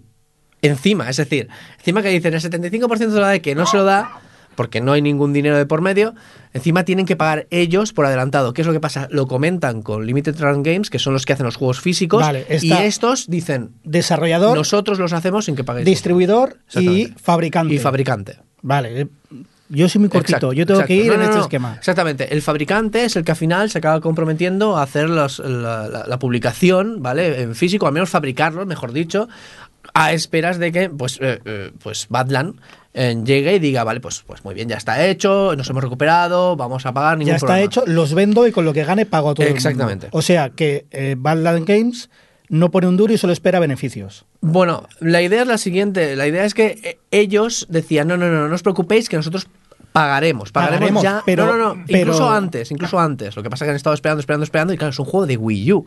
La Wii U ya no se fabrica, la Wii U no se vende. la- no hay nada para Wii U. Entonces los de, los de Limited Run Games han dicho, a ver, ya hemos esperado dos años, hemos estado, están nuestros abogados de por medio y todo esto. Vamos a publicar el juego nosotros, porque es la única manera que tendremos de recuperar este dinero que Badland no nos está dando.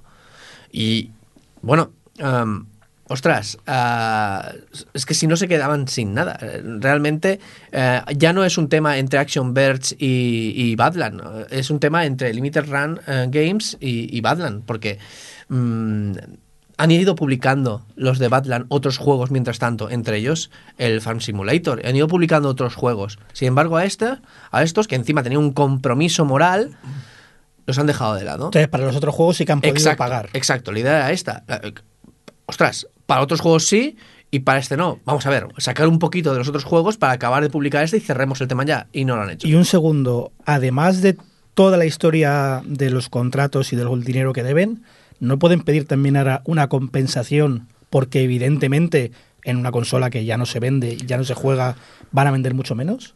En estos momentos, a ver, había- ah, eh, habían dos juicios. Uno con Action Verge por temas de copyright, porque eh, Badland, ah, aparte, parece ser que movía en Europa, eh, mo- movía en Europa ah, Action Verge, por lo que tengo entendido, y en Estados Unidos, que es donde se, se firmó el contrato, porque tú tienes los juicios en el país en el que se firman los contratos, pues con, eh, con el tema de los copyrights que se firmó en Estados Unidos, Action Verge los, eh, los llevó a juicio. Y eh, pues mm, ganaron, han ganado y han tenido 20.000 euros, 20.000 dólares de beneficios, eh, bueno, de beneficios, perdón, de, eh, como, como pago por estos copyrights. Pero ahora aquí en Europa eh, están en, liti- en litigios con eh, Limited Run Games por estos 78.000 euros y posiblemente algo más, obviamente, porque han perdido, han perdido dinero. Pero también es verdad, no nos engañemos, que Limited Run Games juega con la baza de hacen juegos de nicho para consolas incluso a veces eh, de nicho y sacan, por ejemplo, están sacando juegos para PS Vita y eso no importa. Así que el hecho de que haya muerto la consola tampoco es un agravante. Bueno, Rafa, eh, antes de cambiar de tema, ¿alguna cosita más que quieras añadir sobre este asunto? Bueno, sin más para cerrar eso, ¿no? Que eh, Luis Quintans actuaría de buena fe, pero todo lo que hay alrededor eh, tiene que ver con empresas y, y el dinero que mueven las empresas y su gestión afecta a mucha gente. Así que, bueno, mm, la polémica no solo tendría que ser relacionada con si está involucrado, pues, eh, eh, un- una familia que está pasando por un mal momento, etcétera, etcétera, sino también que esta persona, al estar en el DEP, mm, deberíamos fijarnos un poco más quién está controlando todas estas asociaciones y, y quién está implicado y que sea todo un poquito más transparente. Muy bien. Pues vamos a cambiar completamente de tema por... Fun, Fun, quita, Eh, quita, ¿qué que, no, que... ¡Vinagre! Bueno, bueno, vinagre que hay muchos en Hay el muchos guion. vinagres hoy, ¿eh? Venga, a ver, ¿qué pasa? Que estoy avinagrado. Claro, es que no vengo y pues me, me avinagro todo entero. ¿Qué ha pasado? Bueno, pues mira, empezamos por una noticia de, que a mí, a mí me avinagra, y, y no es de Nintendo ni de Sega, pero me avinagra que no veas. Y es que ah, una de las polémicas ahora mismo, no es una polémica tan, eh, tan sesuda como las que hemos tenido hasta ahora, tranquilos, pero una de las polémicas que están circulando ahora por internet, que el Twitter está lleno y la gente está que no para, es el tema Sekiro.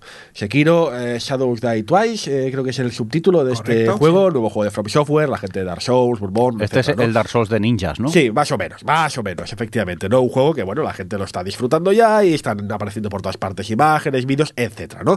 Eh, se ha hablado mucho, evidentemente, de la dificultad de Sekiro, que está en la línea de lo que serían los juegos de From Software, Dark Souls y compañía, que sabemos que no son juegos fáciles. Bueno, pues eh, esta semana, creo que ha sido esta semana, apareció en la revista Forbes. Forbes, sabéis que es esta revista para gente rica, ¿no? Para gente que tiene mucha pasta. Claro, que- claro, la conocemos todos. que por alguna razón, no sé por qué, publica muchos artículos de videojuegos. Me sorprende, hay un friki ahí metido que publica cantidad de cosas de videojuegos. Porque no es la revista. La revista, puedes dentro de la revista abrir un blog. Y gente abre su blog de jueguitos dentro de la Ah, revista. Pues será por esto. Que la gente habla de ha salido en Forbes como si hubiera salido en primera plana de la revista. Bueno, pero ahí no, está. ¿eh? No, Pero- hija, no. Bueno, O sea, aquí pone Dave Tier Contributor. Contributor. Contribu- contribu- que trabaja gratis. Que vamos, contribuye. que trabaja gratis. Bueno, da igual, el, el medio es lo de menos, pero sí que ha generado el debate, ¿no? Y atención al titular del artículo que aparece en la Forbes, que dice textualmente, dice, Sekiro Shadows Die Twice necesita, atención, ¿eh? Necesita respetar a sus jugadores añadiendo un modo de dificultad fácil. fuera! Respetar a los jugadores. Y evidentemente ahí se ha armado el quilombo entre la gente que dice, sí, sí, sí, que es muy difícil, es muy complicado, y la gente que es aquella la que respeta, bueno, tenemos aquí uno de los Pasa. locos. No, no, no, no, qué loco. Eh, la que respeta la ¿Quién dificultad dice- intrínseca de los Souls. en el etcétera, 2019, ¿quién dice se ha armado el quilombo? etcétera. Yo. Madre de Dios. Yo, cantidubi, dubi, dubi, cantidubi, dubidad. Sí, dígamelón también. Exacto, claro que sí, en Paradía de Móstoles. Eh, debate que a mí me hace mucha gracia. A mí, María Teresa, me hace mucha gracia todo esto. Me hace mucha gracia porque, o sea, hace 10 años, contaos, ¿eh? hace 10 años contaos, había el mismo debate desde el otro lado de la barrera. Porque aparece Nintendo en la época de la Wii, lanza al mercado Super Mario Bros. Wii, Donkey Kong y estos juegos en que aparecía, os acordaréis, el modo no fácil, no ultra fácil, que el juego te lo pasaba solo. Sí, modo ayudante. sí, El modo ayudante que venía. No, es que como eres manco y no puedes pasarte esta fase del Mario, que joder, también tiene narices la cosa, no te preocupes, ya te la paso yo. Y veías como el monigote iba saltando, a veces moría, eh, cuidado. Cómo te pasaba la fase. Y la gente ardió, los, los foros ardieron. ¿Cómo se atreven a meter este modo de dificultad que insulta a los jugadores de toda la vida? Pues hijo, es exactamente lo mismo lo que está pasando ahora, pero desde el otro punto de vista. Con la con la, con la diferencia, perdona Johnny, con la diferencia que es que Sekiro, no he jugado a Sekiro, lo reconozco, pero sí he jugado a los Souls y a los otros juegos de From Software, y precisamente esa dificultad forma parte de la experiencia intrínseca del juego. Eh, como mucha gente más inteligente que yo ya ha dicho al respecto, si quitas esa dificultad, estás jodiendo la experiencia del juego. ¿Sabes Eh, de quién me interesa mucho la opinión de este tema? de ti, De Adri. de Adri. De Adri. ¿Por qué? Porque igual, igual que, mira, hablábamos antes de las muertes en los videojuegos. Mi abuela veía un videojuego violento y decía, uy, qué violento es. Pero alguien jugando no lo ve. Porque desde fuera del medio se ven las cosas diferentes. Decía, ¿cuál era el director? eh, el Fares, el de A Way Out, Sí. que viene del cine y decía, eh, me parece increíble, viniendo del cine, que haya una estadística que diga que el 60 o el 65% de gente no se acaba los juegos y a la industria le da igual. Y eso él, viniéndolo de fuera, lo veía de otra manera. Por eso a este respecto, creo que Adri, que es- está en otro medio, su opinión es muy interesante. A ver, no sé. eh, mi yo desde fuera total porque no he jugado a ningún juego de esta compañía. Creo, bueno, creo que jugué a uno en casa de Jordi. Si Cui- me equivoco. cuidado, que jugó al Bloodborne y, y llegó mucho más lejos que yo y ella nunca había jugado. Bueno, em, pero yo me, yo, a ver, me decanto un poco por, por el punto medio, porque yo entiendo y además he seguido la polémica esta que comentáis y entiendo que si eh, yo soy una persona muy narrativa y si el juego me quiere contar, la- darle el valor al, a, la- a volver a intentarlo, a la práctica, al, avanzar, al tal, más allá de la frustración, que yo personalmente no entiendo em, la frustración como método de juego en, un, en un videojuego y tal. eh, a ver, ¿de verdad molesta? O sea, pregunta totalmente plana, ¿eh? sin ningún tipo de intención. ¿De verdad es tan molesto que puedan añadir una, accesibilidad para abrir más un juego que a lo mejor por temática o por lo que sea interesa? eh, eh, a- a- que, la, la versión difícil va a seguir estando. No, Es- pero eh, Adri, es que no es sí. una cuestión de que sea que se tenga que añadir o no. Es una cuestión de que a la hora de diseñar ese juego ha sido diseñado, Sí. ha sido calculado milimétricamente para que esa experiencia funcione de esta manera. Si tú estás pidiendo poner un modo, en este juego en cualquiera, ¿eh? Si tú estás Sí. añadiendo un modo extra de dificultad, evidentemente también tiene que estar calculado. Pero si ahora lo pones en plan de, ah, le bajo la mitad de vida a los personajes y ya es modo fácil, ya se pierde el cálculo milimétrico que ha hecho un diseñador concienciado en que esto, esa experiencia sea de esa manera. ¿Me explico? Pero seguimos en un medio en el que es curioso y eh, se cabe el tema del cine, que tú te compras una película y si yo me quiero poner el final de la peli, me lo pongo. Y es una cosa muy curiosa que estamos en un medio en el que yo no puedo hacer esto. Y es decir, no se trata, Bueno. eh, por, un, por un lado, por un lado apoyo completamente de que esto eh, tiene una dificultad calcular de que todo Claro. funcione es milimétrico, pero oye, me he comprado este producto, ¿por qué no puedo ahora decir me pongo inmortal o quiero a esa cosa muerta y quiero seguir a probar porque me he bloqueado aquí. Quiero ver el siguiente bicho, porque este bicho ya no lo quiero. Depende, porque, a ver, bueno, sí, tiene, a ver, como consumidor podrías decir, sí, estoy a favor de esto. Pero claro, eh, es como lo mismo, si tú ahora ves una película y la pasas al final, bueno, puedes hacerlo, evidentemente. Pero claro, eh, no has vivido la experiencia de la película tal como tiene que ser. Es ¿sabes? cuando viene el director La Claro. experiencia. No, pero bueno, pero luego, por ejemplo, tú luego te podrás ir, habrás visto solo el final, te irás a un foro y dirás, vaya porquería de película. Oye, no, perdona, es que no es así. ¿Sabes qué pasa? Que hay dos tipos de dificultades. Hay dos tipos de dificultades clarísimas y yo entiendo que este señor, cuando habla de respetar a los jugadores por su dificultad, lo hace porque ha habido hasta ahora, y, puedo decir nombres y apellidos, más, más que nombres y apellidos, puedo decir nombres de juegos que han forzado a la fuerza la dificultad para que fuera más largo, para que fuera más complicado y pudieras jugar más horas. En los 90 hubo una fiebre para que los juegos fueran difíciles para que la gente no los alquilase. Y se, hacía, se, se justificaba una dificultad que era irreal. Esta dificultad de los juegos de Souls y compañía no es una, es una dificultad justa. Todo el mundo que juega estos juegos lo dice, es justo. Si no lo sabes hacer bien, es culpa tuya. Y forma parte de eso. Yo, eh, respeto muchísimo los Souls. No he jugado, ah, bueno, sí que he jugado uno poco, pero no me he comprometido a jugar a un Souls porque entendía lo que era eso. Y como sabía que no podía sacarle el jugo, no podía vivir lo que era ese juego, porque por edad y por tiempo no puedo dedicarle el tiempo que necesita, pues prefiero no jugarlo. Porque digo, yo no puedo, no, por mis razones X, no estoy dispuesto a pasar por esto. Pero ahora que de repente se diga, no, mira, ponemos otro juego, que si se pone, pues que se ponga, a mí me da igual. Pero evidentemente, ojo, cuando tengas que hablar de según qué cosas, el diseñador lo ha diseñado pensando algo.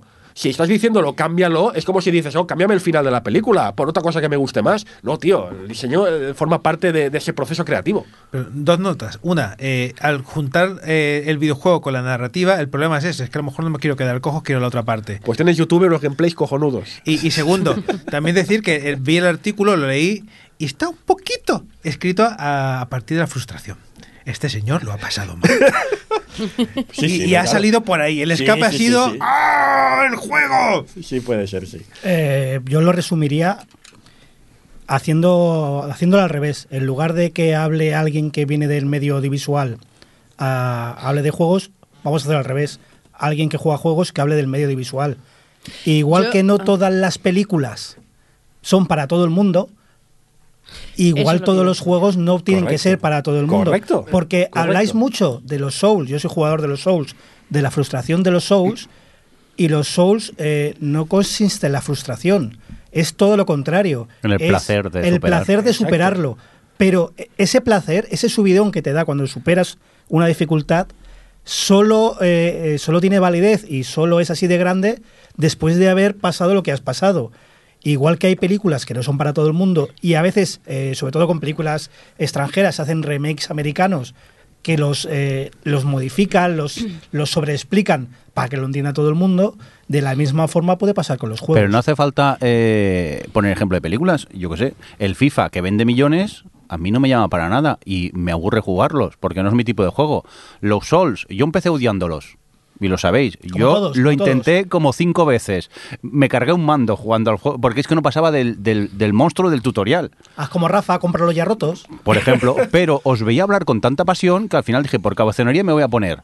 Y a la que superas un monstruo, superas otro y superas otro, es, es un placer. O sea, es, es el, el placer de la superación y los Souls no pueden tener eh, niveles, porque pierde la esencia del juego. Adri. Yo antes he pedido turno para decir exactamente lo que ha, dicho, lo que ha dicho Johnny, que no todos los juegos son para todo el mundo. Por ejemplo, yo, desde fuera, eh, me, me gusta muchísimo el rollo Japón, cualquier cosa que sea, y, me apetecía el Sekiro en, en abstracto, pero no lo voy a jugar porque sé que eso no es un juego para mí. Me esperará el Ghost of Tsushima y ya está. Pero, pero el, yo lo vivo diariamente con las series, porque es muy frustrante para, para alguien como yo que hace series y que ve muchas, eh, ver cómo eh, a la gente no le gustan las series, porque hay gente que no le gustan las series, porque no le gusta que esté una historia dilatada durante tantas horas y durante tanto tiempo, no tienen, no, no, no les gusta ese compromiso, con, no, no les resulta gratificante el día a día, el capítulo a capítulo de las series, y le piden, se habla mucho de relleno, se habla mucho de en, esta, en este capítulo no ha pasado nada, en este, y es lo mismo, es como es que a lo mejor esta serie en concreto, o las series en particular, no son para ti, a lo mejor no hace falta que lo consumas todo, ya no, yo creo que es eso, que, que yo, yo lo vivo constantemente y, y- o incluso vas a ver una película hay muchos problemas ahora que tenemos tanta accesibilidad a tanta información. Cuando llegas a una película, sobre todo de las que son más blockbuster y tal, te da la sensación de que ya la has visto con tanta tráiler y tanta historia, que te creas unas, unas expectativas y luego la película en cuestión tiene unas críticas pésimas porque te habías formado una, bueno, se habían formado una especie de idea de lo que iba a ser y resulta que no era eso. Y como existe esa, esa frustración de, pues no es lo que yo quería o lo que no es lo que yo me esperaba, la película no me gusta. Y es como eso, no- nos colocamos constantemente nosotros, a nosotros en, en lo que estamos viendo y lo que estamos consumiendo y, es, y, y- creo que eso, que hay que aprender un poco a hacer, a establecer esa distancia y a sacarte a ti de, de- de aquello que estás viendo, que estás hablando, que estás mm, consumiendo, que estás tal. Nos metemos muchísimo en las cosas a nosotros mismos. Somos muy egocéntricos. Mucha gente de la que está un poco en contra de la dificultad de los Souls habla de que, pues, que se gasta 60 pavos y no puede ver al llegar, eh, no puede llegar al final de la historia. Y, y- y lo que está viendo es una parte del juego, está viendo la narrativa. Pero hay una parte de diseño narrativo que va detrás de la jugabilidad y de esa dificultad.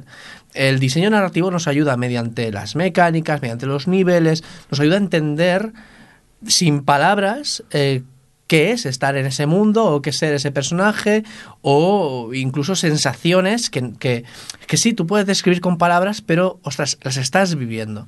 Ah, si bajamos el nivel de dificultad, pero es que no es bajar el nivel de dificultad, si bajamos la experiencia, rebajamos para que cualquiera, sin pasar por todo esto, pueda llegar hasta el final, al final es como jugar a otro juego o verlo directamente en YouTube. Si tú lo que quieres es ver la... Yo, por ejemplo, me lo paso muy bien con el lore de Overwatch y no he jugado nunca a Overwatch, porque la gente eh, explica la historia, hace re- la reinventa, hace eh, fa- eh, bueno, hace fanarts, hace muchas cosas y estoy dentro de lo que es la narrativa de, o sea, la, historia, que es lo, que la gente no ve, eh, se queja de que no ve porque no llega al final, pues yo lo estoy viendo de muchas otras maneras. No hace falta necesariamente decir que, ostras, es que el juego tendría que tener otro, otro, otro modo de jugar porque mm, no llego hasta el final. Es que a lo mejor este juego, pues mira, si para ti no es buen juego, por muy buena historia que tenga. Hay buenas historias en el cine que se han narrado muy mal. Y, y- y- y no por eso la historia deja de ser peor. Lo que es pe- una mierda es esa película en concreto. Pues estoy de acuerdo en que... en- Para ti. Sí, sí, sí. Lo que, lo que estoy de acuerdo es, es- es en que no se puede eh, banalizar de no, es que se pone más fácil ya, porque es que esto es muy, muy, muy, muy complejo. Uno, uno de los ejemplos que se me venía a la cabeza es de hace muchos años, el GTA. El GTA cuando metías los trucos. Sí.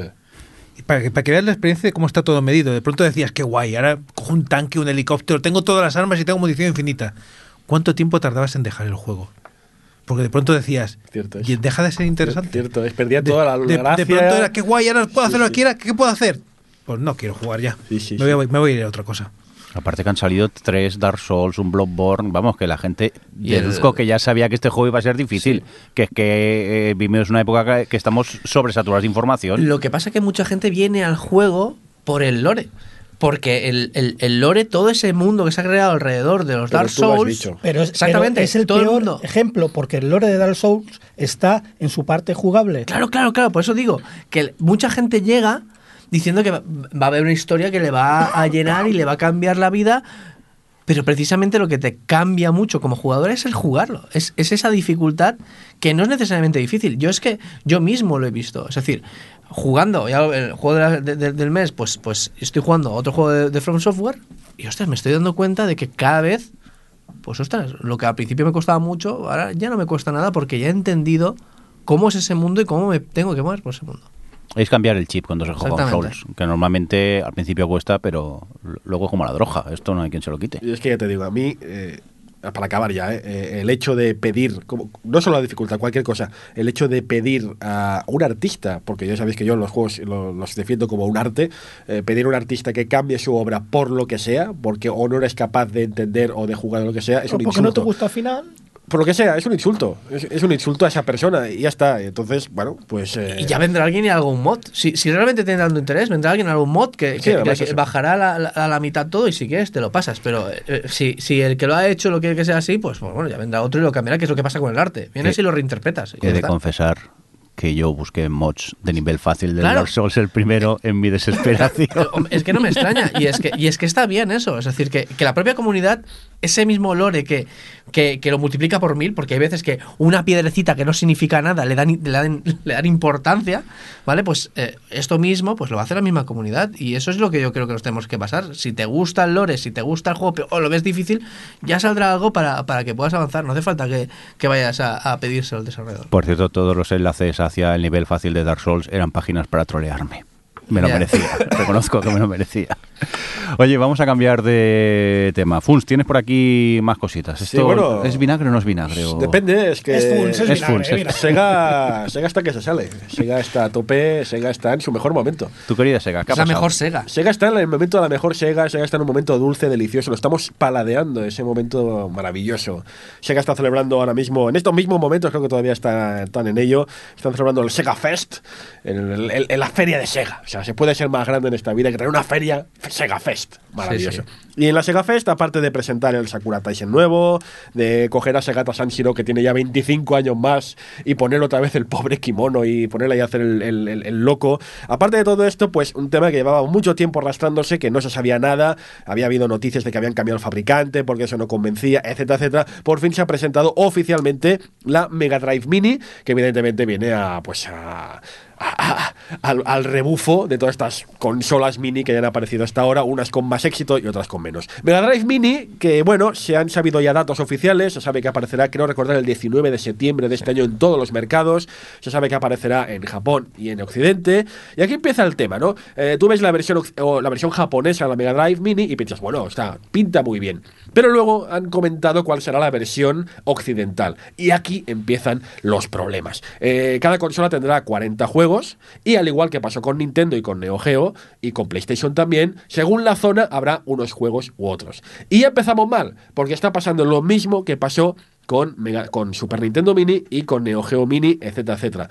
Que la decisión de los juegos que aparecerán en Europa no es de los europeos, sino de los norteamericanos. Con lo cual, yo vaticino desde aquí, no soy el- no lo he inventado yo este dato, creo que Bruno ya lo ha comentado en, en Twitter, te vaticino que de los 40 juegos, uno será John Madden. Estoy convencido. Y van a tener Mega Drive Mini con un John Madden a Europa que será en plan de... ¿Eh? ¿Qué me estás contando? Y no pondrán el FIFA. No habrá ¿Sabes? FIFA. Esas cosas que dices, pero ¿en qué cabeza está pensando? Que ya sé que luego es por temas de dinero, de fábrica, etcétera. Pero ya empezamos mal. Pero es que hay más todavía, porque en Estados Unidos, perdón, en Japón, la consola aparece con el mando de seis botones, el mando que apareció posteriori para el Street Fighter 2, cuando apareció la Champion Edition, pero en Occidente no. En Occidente aparece el mando de tres botones, con lo cual cualquier esperanza a corto plazo de jugar a un Street Fighter en Mega Drive, en Occidente se desvanece por completo. Y cualquier esperanza de vernos el Eternal Champions. Oh, uf, ¡Ojo! oh, bueno. acuérdate. Al Street Fighter se podía jugar con el mando de tres botones. Por Claro, supuesto dándole el start. Para cambiar de puñetas y patadas. Por supuesto que se podía, por poder, podías jugar hasta con el de Master System. Porque el de Master System lo podías enchufar al Mega Drive y jugar con dos, ban- con dos botones. Por poder, claro que puedes. Otra cosa es que puedas jugar decentemente. Lo extraño es que es un mando que se ha comercializado aquí. Sí, Tengo el mando eh, correcto. casa. Pinta a que puede pasar como PlayStation Mini. Yo estoy con temor de que pase lo que pasó con PlayStation Mini, que es un auténtico. Es, es una, es, es un Bueno. despropósito continuo para el mercado occidental y para el mercado europeo. Rafa. Pero. Claro, no, Rafa. eh, esto es eh, mi frase. Dilo, dilo, ¿no? Mi dilo. frase. Allá va. Esto es lo hago yo con una Raspberry Pi. Correcto. No, aparte de esto, quería comentar una cosa. Es decir, sí, eh, va a pasar lo mismo con la PlayStation eh, Mini, pero obviamente Bueno, es una bueno, Mega Drive. por qué, no tiene por qué, no Claro, tiene por pero, qué, pero puede pasar lo mismo, pero por suerte, por suerte, yo creo que como mínimo irá bastante mejor que la PlayStation Mini, que, que es una vergüenza. Eso seguro. Lo mal que No, va y- y, lo lenta que va. Emular una Mega Drive hoy en día se hace con cualquier cosa. La PlayStation mm, cuesta más, pero ostras, no sé. eh, yo ya también tenía esperanzas en que pusieran todo lo que hemos estado hablando aquí que no se dará en las otras consolas, pues que Sega diera un pequeño cambio, ¿no? Que hiciera algo así como, yo que sé, que se puede actualizar, comprar algún juego. No, no, No, lo van a hacer, nunca lo van a hacer. Y va a ser un aparato cerrado con 40 juegos que obviamente se acabará hackeando y tenemos los que nos dé la gana. Bueno, y una de cal y una de arena, cuidado, porque estoy criticando aquí esto, que bueno, que veremos qué pasa a continuación, pero de momento de los eh, 40 juegos que va a tener, hay buena mandanga. En esos 10 primeros que se han anunciado, hay que anunciar todavía 30 más, de los 10 primeros hay buena mandanga. Hay un Eco de Dolphin, es verdad, hay un Dr. Robotnik Egg Big Machine, que no entiendo por qué siempre lo ponen en todas las compilaciones. Nadie jugaba al Big Bang Goti, Machine de las Goti. narices, nadie jugaba eso. Porque todo- orgullo. Yo sí, ¡Anda ya! lo ponen por mí. pero, Oh, por favor, o sea, no, no, no, y- y- porque, no, porque me fastidias la estadística. yo soy la de la estadística. El uno es, era, era yo. Porque es 100% Sega, es decir, no, Sí. no tienen que pagar a nadie. No, pero está, por ejemplo, también el Castlevania. Comic Zone, un creo. juegazo, está Comic Zone, hay buena mandanga y seguro que de los otros 30 también habrá muy buena mandanga. Y un Madden. Y, un Madden. seguramente. No, no, es que te lo digo aquí y ahora, ¿qué día es hoy, eh, mi lindo? Eh, ¿A qué Eh, hora? ¿Qué hora es? 31 de abril de 2019. De marzo. De marzo, no te vayas. 31 de, marzo, abril, de, 31 de marzo, por estas, que sale un Madden en la Mega Drive Mini. Ya lo verás, ya lo Mira, verás. Pero al menos yo doy el brazo a torcer a seca eh, eh, de las buenas intenciones de Sí. petar a los anteriores que se estaban encargando de hacer estas Eso es reproducciones. verdad, eso es verdad, como decir, eso chicos, verdad. sabemos que habéis quejado de esto, los vamos a patear y vamos a encargar a otra gente a hacer el, el, el hardware. Pero estoy enfadado, insisto, que con estas versiones de consola, que son sistemas que, como sabemos, juegan con el factor nostalgia, pues eso, que, oye, el mercado europeo es que también te sientes, es nostalgia pura porque te sientes tan tirado como en la época, ¿no? En la época de los 90 nos sentíamos en Europa tirados como el tercer mercado, que no importamos a nadie, y en las versiones mini también hacen lo mismo. Oye, el mercado europeo tenía unos gustos y unos juegos que triunfaban aquí y en otro sitio no triunfaban. No y no me van a poner Ahí lo tienes. no me van a poner el FIFA 94, que es un juegazo, y no me lo van a poner por poner un maldito Madden. Bueno, yo, yo para ir haciendo cuentas, ¿quién se apunta a, unos mandos japoneses para hacer el pedido? ¿Cuántos queréis? Depende de si ponen el Street Fighter o no. dos. Es que depende. Si no ponen el Street Fighter o el Eternal Champions, Que te lo pongo yo, que te lo pongo yo. Tú me lo pones, ¿no? Sí. Venga, va. Venga, turbios, vamos a continuar con más cosas. Eh, hombre, Funs, tú otra vez, ¿qué sí, pasa? Sí, sí. No, ahora, bueno, ponme. ¿Otra la- vez cabreado? Sí, ahora sí, ahora me las pones. Ahora, me- me Sí, las que yo no creo que sea vinagre porque a mí me parece un inventazo, pero bueno, venga, dale.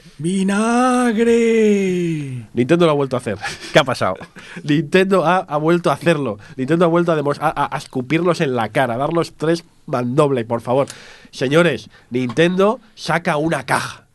La caja. Nintendo saca una caja. ¿Y qué hay en la caja? Nada. Ah, Nintendo saca una caja. ¿No podemos escoger la caja o el piso en Torrevieja? No. Solo ¿La la caja? Solo la caja. ¿Y Tienes que elegir entre los labos o la caja. Y Pero piensa si es que en una la caja de cartón. En la es caja en sí podría mismo. haber más labos. O sea, en una caja. eh, Nintendo r- Es que, bueno, es que yo no se me, no se me ocurren palabras para definir este movimiento. Eh, es- aquí es la admiración. A veces he, he- he rajado de Nintendo, pero aquí no es vinagre, es el contravinagre. Es, Es- el vinagre que se ha vinagrado tanto. Ole al equipo de marketing, chaval. El Ole vinagre- al equipo de marketing. El vinagre cuando se avinagra, que se convierte?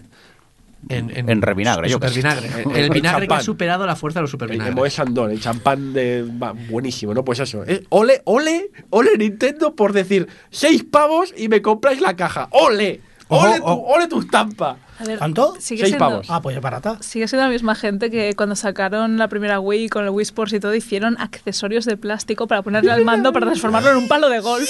Ahora serán En- de cartón. Es que yo voy a lo que dice, a lo, a lo que dice Johnny. Yo, yo he tenido que hacer una mudanza hace poco. Oye, y las cajas de cartón son un valor No, no, no, dinero, no. ¿eh? Cartón bueno, cartón bueno. Y al. César lo que es del César, porque hay un vídeo, ojo, es que Nintendo, ¿cómo piensa siempre en el usuario final? Ha sacado un vídeo en que se aprecia como en la caja caben con una disposición perfecta todos los Labo que han lanzado hasta ahora al mercado. Pero Pero sin desmontar. Montados, claro. montados, montados. La caja, o sea, es un, hay un estudio ahí de, de- bueno, es, es impresionante. Todo cabe perfectamente en su sitio. Está, parece un Tetris. Lo Está ponen ahí, todo tic, pensado. está todo pensado. Que no, ole, que, ole, que ole. estáis equivocados. Ole. Que, que aquí el equipo de marketing, a mí me parece maravilloso que han tenido esa idea de, de una manera de ganar dinero para la empresa. Oye, podemos hacer- a sacar la caja de cartón para guardar cartón. Es que es una gran idea, tío. Hombre, es barato, que- ¿no? Seis pavos, eh, Johnny, por este Hombre, tipo de cartón. Vete a- al Leroy Merlin a comprar Sí, una sí, caja de sí, sí, cartón no está y mal. de 10, 15 no baja, ¿eh? Y Así fuerte y grande no. En un futuro ya empezarán a hacer cajas que además eh, sean eh, soporten inundaciones, porque esto no sé, no sé si soy la única persona que ha sufrido inundaciones en sus pisos, pero en, en hospitales me petó una tubería, en, en el piso con mis padres petó una tubería. En plan, de yo pienso en los lavos. Fukushima, Jordi, ¿no? Jordi, También sobrevivir. ¿cuánto tiempo llevamos hablando de una caja de cartón? Eh, demasiado poco, Y porque me que parece un gran invento a mí. Y el que podemos alargar. Pero ¿qué formato de cómics cabe? Es decir, el gran Que formato no es solo- cómics. Que, que no no es para pa- que no cómics. puede- pero que como metas dentro de la, la caja no de lavo, metas algo que ¿Ah, no sea un lavo, te No- escupe. y no te la- cabe. Te lo tira. Es que no- te- es ¿Y perfecto si meto lavo. drinkas, qué pasa? También te la, bueno, te la retuerce. Te la Es un punto sega. A, a ver, familia, que, que nos quedan muchas cosas que hablar todavía y tenemos a, un, a- tantas. a un ¿Qué invitado aquí esperándonos Pero es de para, cartón, para entrar. tantas, ¿Es de cartón o qué? Eh, Fun, mm, otra, otra para ti, que, que has estado viajando. ¿Dónde estuviste? Cuéntame. Estuve en tierras manchegas. Sí. Qué maravilla. La gente, la gente de Albacete es la mejor gente retro del mundo. Es, es- es increíble. Qué, qué maravilla de personas que te acogen ahí. Montan un evento eh, una vez al año que es la, la Retroalba. Que, que fue maravilloso, me invitaron para hacer una charla ahí de las mías otras cosas que hago. Y, y bueno, hubo un anuncio, ahí se vivieron muchas cosas, fue un día espectacular, pero se hubo, hubo un anuncio que, que lo ha cambiado todo.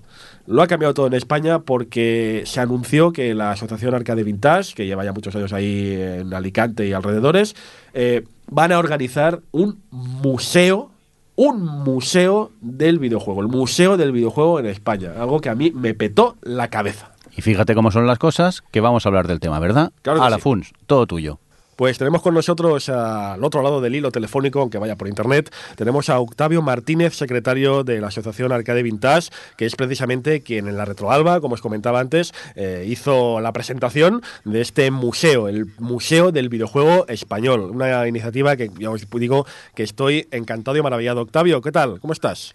Hola, ¿qué tal? Muy bien, aquí encantado de estar con vosotros. Octavio, no sabes lo que te agradezco que estés aquí con nosotros porque sé, hemos estado hablando estos días y sé que estás a tope porque todo el mundo quiere contactar con vosotros porque ya no solo los medios de videojuegos, sino hasta los medios generalistas os están llamando porque claro, no merece menos, o sea, con semejante notición. O sea, te doy muchas gracias porque nos des un momentito de tu tiempo.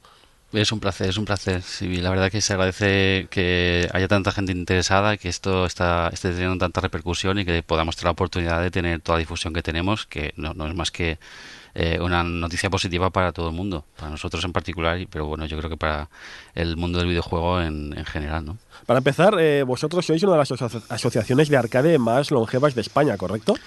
Correcto, sí. La verdad que llevamos cinco años ya desde que empezó la asociación formalmente constituida como tal a funcionar. Y desde entonces, pues bueno, hemos eh, se empezó el, el germen fue así muy básico, no, pues lo típico, unos amigos que se juntan eh, con unas pocas máquinas para echar unas partidas eh, de vez en cuando, pero aquello, bueno, pues eh, cogió peso, empezamos a tener más socios, a entrar socios que teníamos también otro tipo de inquietudes y, a crear de alguna forma actividades alrededor de, de esa de esa actividad central de- del juego en sí. Eh, y bueno la verdad que al final se- somos bastantes ya y, y siempre hay un grupo ahí eh, duro digamos de la asociación eh, trabajando bastante fuerte para, para tener siempre actividades y presencia en eventos etcétera Claro, vosotros teníais un local en ¿dónde es? ¿En Alicante? ¿Dónde es exactamente? es en, es, un, es en Petrer que es En un Petrer, pequeño exacto. pueblo de la provincia de Alicante sí Exacto. Y tenéis ese pequeño local, ¿no? Que, que estaban ya las máquinas ya no ya,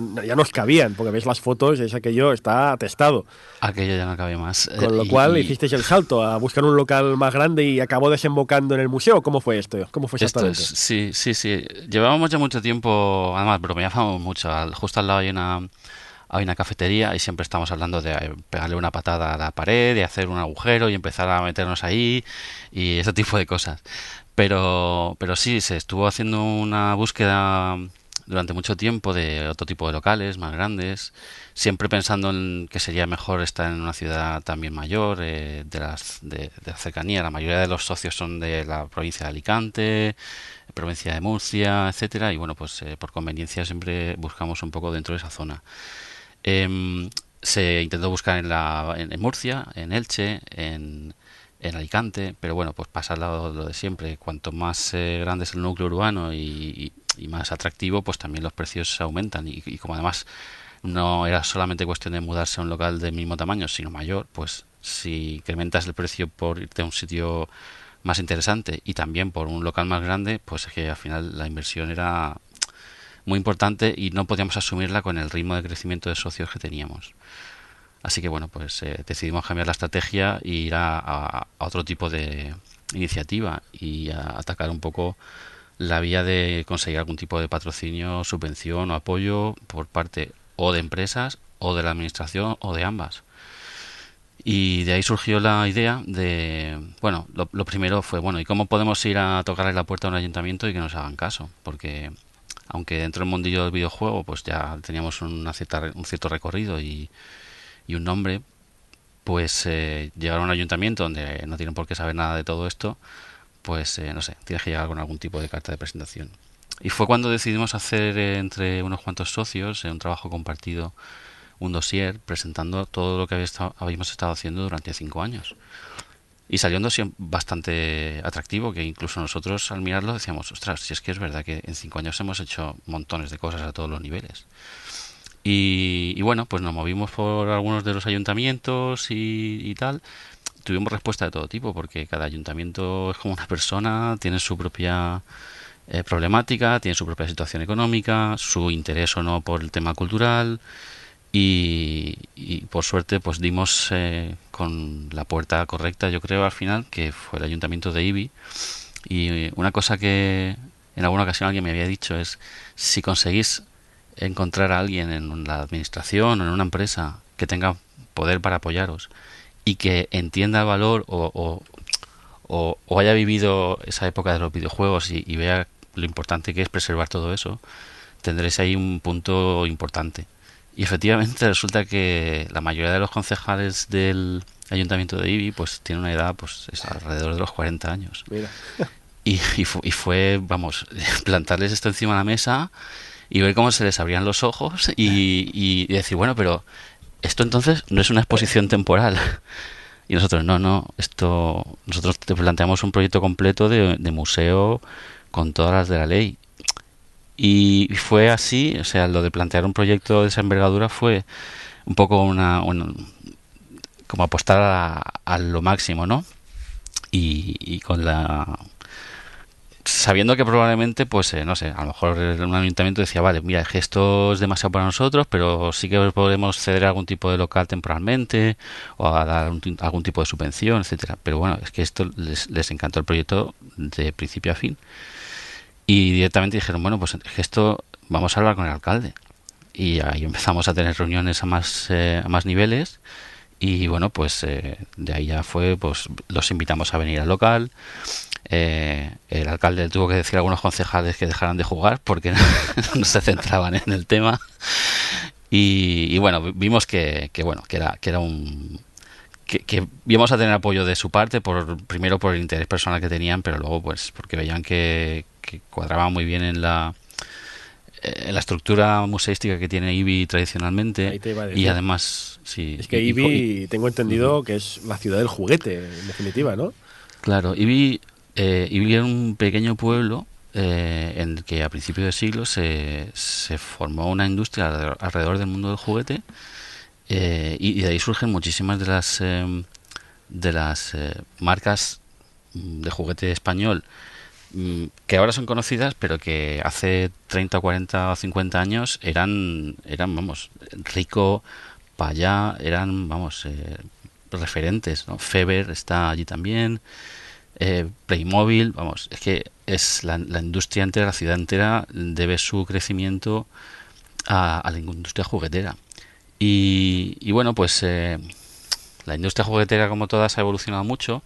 Eh, sigue siendo potentísima en la ciudad eh, en IBI pero pero bueno pues eh, para apoyar todo eso y recordar lo que fue el inicio del juguete en la ciudad pues se crearon una serie de juguetes el museo valenciano del juguete.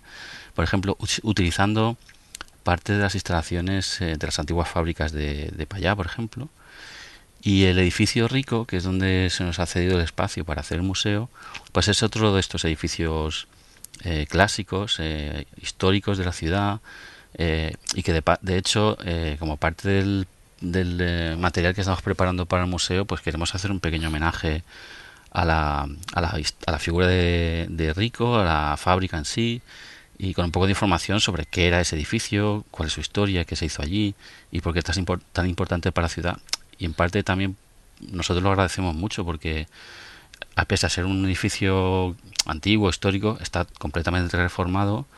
Una vez que entras, pues mantiene su aire industrial, pero pero al mismo tiempo es un edificio pues restaurado, moderno, que para nosotros, bueno, pues eh, entramos la primera vez y nos quedamos eh, realmente eh, muy impresionados de, de, ostras, imagínate tener esto lleno de, de consolas, microordenadores, eh, máquinas recreativas. No sé, para nosotros es un sueño, ¿no? Oye, cuéntame, ya que estamos ya metidos en materia, eh, dame, cuéntame detalles del de qué va a tener el museo, de cuántos metros cuadrados, cuántas máquinas vais a tener, qué actividades haráis, porque la cosa promete y mucho. Pues el edificio mm, creo que mide unos 900 metros cuadrados. Madre en, mía. En total. Y todo eso lo vais a llenar de máquinas, madre mía. No nos caben. la recuerdo recuerdo que, que la primera vez que fuimos eh, entramos y, José Litarte, el presidente, entró y allí hay, digamos, a los 900 metros están compartimentados, eh, digamos, en tres áreas principales. Hay un área de, de inicial, ¿no? Como una recepción. A, a continuación ahí está el área más amplia, ¿no? Donde estará el grueso de la exposición y luego, pues, bueno, hay, una- hay unos pequeños almacenes, una oficina, los servicios, etcétera. Eh, la parte principal de la exposición, pues, son unos 700, 800 metros. Y cuando entramos allí, pues, José Litarte dijo, esto es pequeño. Y nosotros, o sea, nos quedamos así como diciendo, pero José, si estamos en un local de 140 metros, ya, pero es que tenemos tantas máquinas que aquí no caben. Digo, bueno, pero es que tampoco hace falta ponerlas todas, ¿no? O sea, podemos rotarlas. hemos, o sea, hemos, mm, hemos estado buscando algo así, que es un sueño durante años, y de repente no podemos pretender meterlo todo de golpe, ¿no? Pero bueno, es una, es una anécdota, ¿no? Que de, de- de eso, que tenemos máquinas suficientes para llenar aquello y, y como no cabe, pues eh, bueno, pues iremos rotando y queremos hacer exposiciones temporales. No, y- pero eso los museos ya lo hacen también, claro. Los museos hacen rotaciones. Es que estáis, estáis Claro. en, la, en la gama de museo premium, jope. Incluso pueden anunciarlo ahí diciendo de tal fecha a tal fecha Claro. tendremos estas máquinas. Claro. Bueno, pues en el museo vamos a tener eh, un montón de máquinas arcade, como tenemos ahora mismo en, eh, en Arcade Vintage. Eh, ya os digo que no nos cabe todo, pero además eh, queríamos añadir una parte de consolas y microordenadores que, bueno, pues en general lo que queremos es que se pueda jugar a todo. Eh, por supuestísimo, mm, habrá, habrá parte de la exposición, sobre todo de consolas y microordenadores, que eh, son piezas, algunas de ellas, pues difíciles de encontrar, eh, muy raras, caras incluso, y estas estarán expuestas pero dentro de vitrinas. Pero sí que queremos tener una zona de, de juego con mesas eh, en la que estarán pues las típicas eh, consolas eh, mic- y microordenadores eh, más, más tradicionales y más típicos para que todo el mundo se pueda sentar allí a, a jugar y no solo a jugar a las máquinas recreativas sino también a, a- con estos eh, dispositivos, ¿no? Bueno, pero, Rafa, ¿ten- ¿tenéis una pregunta? Sí, sí, quería preguntar. quería preguntar si, si van a. Si, si pueden aceptar donativos en cuanto a máquinas y todo esto. ¿Vale? Por supuesto, sí. De hecho, mm, gran parte de las colecciones que tenemos, pues muchas inicialmente pues fueron adquisiciones. Eh, el- en lo- los últimos, las últimas que hemos tenido, pues eh, si habéis estado un poco al tanto de, de nuestro Facebook y tal, pues han sido, hemos traído un par de contenedores cargados de máquinas de Estados Unidos, de máquinas originales. Eh, pero es cierto que también muchas de las máquinas que hay en la, en la asociación pues son de antiguos recreativos que tienen almacenes que no han querido destruir las máquinas, que muchas se destruyeron ya su, en su día cuando los recreativos empezaron a cerrar, pero que, que afortunadamente pues bueno todavía de vez en cuando nos sorprenden llamándonos eh, pues de, oye mira tengo, tengo aquí un almacén con 15 máquinas o 30 no te puedo asegurar que funcionen, pero bueno, si las necesitáis para repararlas, para repuestos o lo que sea, pues eh, os venís a recogerlas y son para vosotros. Y algunas eh, y en algunas ocasiones pues así ha sido, ¿no? Que, o sea que, que por supuestísimo aceptamos donaciones eh, de todo tipo, eh, incluso no tienen por qué estar funcionando, porque muchas veces lo que nos cuesta más no es eh, no es otra cosa que encontrar repuestos para las máquinas y con dos o tres máquinas que a veces parecidas que no funcionen, a veces consigues tener una que sí funciona. ¿Y con tanto espacio no planteáis también hacer una especie de taller o algo que sea de restauración y hacer algún cursillo, alguna cosa así para que la gente se quiera apuntar y restaurar este tipo de máquina? Claro, eh, de hecho, una de las una de las cosas que llevamos haciendo en la asociación desde hace mucho tiempo son eh, talleres, charlas eh, y, eventos de este tipo. Eh, hemos hecho hemos hecho ya talleres, por ejemplo, de iniciación a la programación. Hemos hecho talleres de montar tu propia máquina recreativa. Hemos hecho talleres de electrónica básica y de electrónica digital, ya a un nivel un poco avanzado. eh, de no sé, de, de reparación de monitores eh, de tubo. No sé, entonces una de las cosas que nos dolía de estar un poco en Petrer era que cada vez que queríamos hacer un taller de este tipo nos tocaba eh, estar buscando eh, pues otras localizaciones, pues la oficina de un amigo, eh, alguna empresa, pues eh, lo, que, lo que fuese, ¿no? Y, y lo que nos gustaría era que dentro del espacio vinculado al, a la asociación, que en este caso será el museo, pues pudiésemos en ese mismo espacio tener una zona precisamente dedicada a hacer este tipo de actividades. Y una algo que queremos hacer, eh, y por eso estamos hablando con tantísima gente para, para el tema de colaboradores, es, es precisamente eso, eh, con una frecuencia de alrededor de pues un- una sesión al mes o algo así, pues eh, organizar en el museo, digamos, pues los el último sábado de cada, cada, cada mes, esto está sin decidir, ¿no? Es, es un ejemplo. El último de sá- sábado de cada, mes por la mañana va a haber cuatro o cinco actividades, pues de- para diferentes edades, que pueden ser desde cosas para niños como talleres de jama, hasta charlas para padres sobre sobre seguridad o cómo orientar un poco las horas de juego o- o la clasificación de juegos para saber un poco por edades qué juegos son adecuados para niños o no, talleres técnicos, presentaciones de libros, eh, charlas eh, sobre historia, sobre cultura de videojuegos.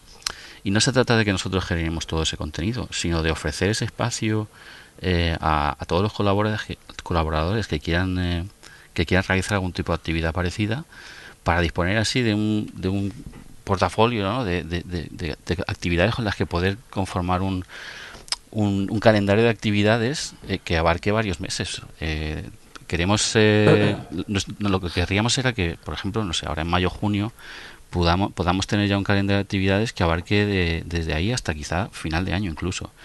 Y, y que ahí, pues como decía, haya actividades mm, de todos los niveles, porque no puedes dar una charla de, electrónica digital a, chavales de instituto, eh, y también de que abarque el- la, la cultura del videojuego en todos los aspectos, tanto del aspecto técnico como el de programación, como el artístico, pasando por lo- los gráficos, la música, cualquier cosa que pueda tener relación, pues eh, eso es lo que queremos que sea el, el, el museo del videojuego, ¿no? Algo abierto para que todo el mundo pueda tener su casa y ayudar a difundir eh, la cultura y que se perciba como tal.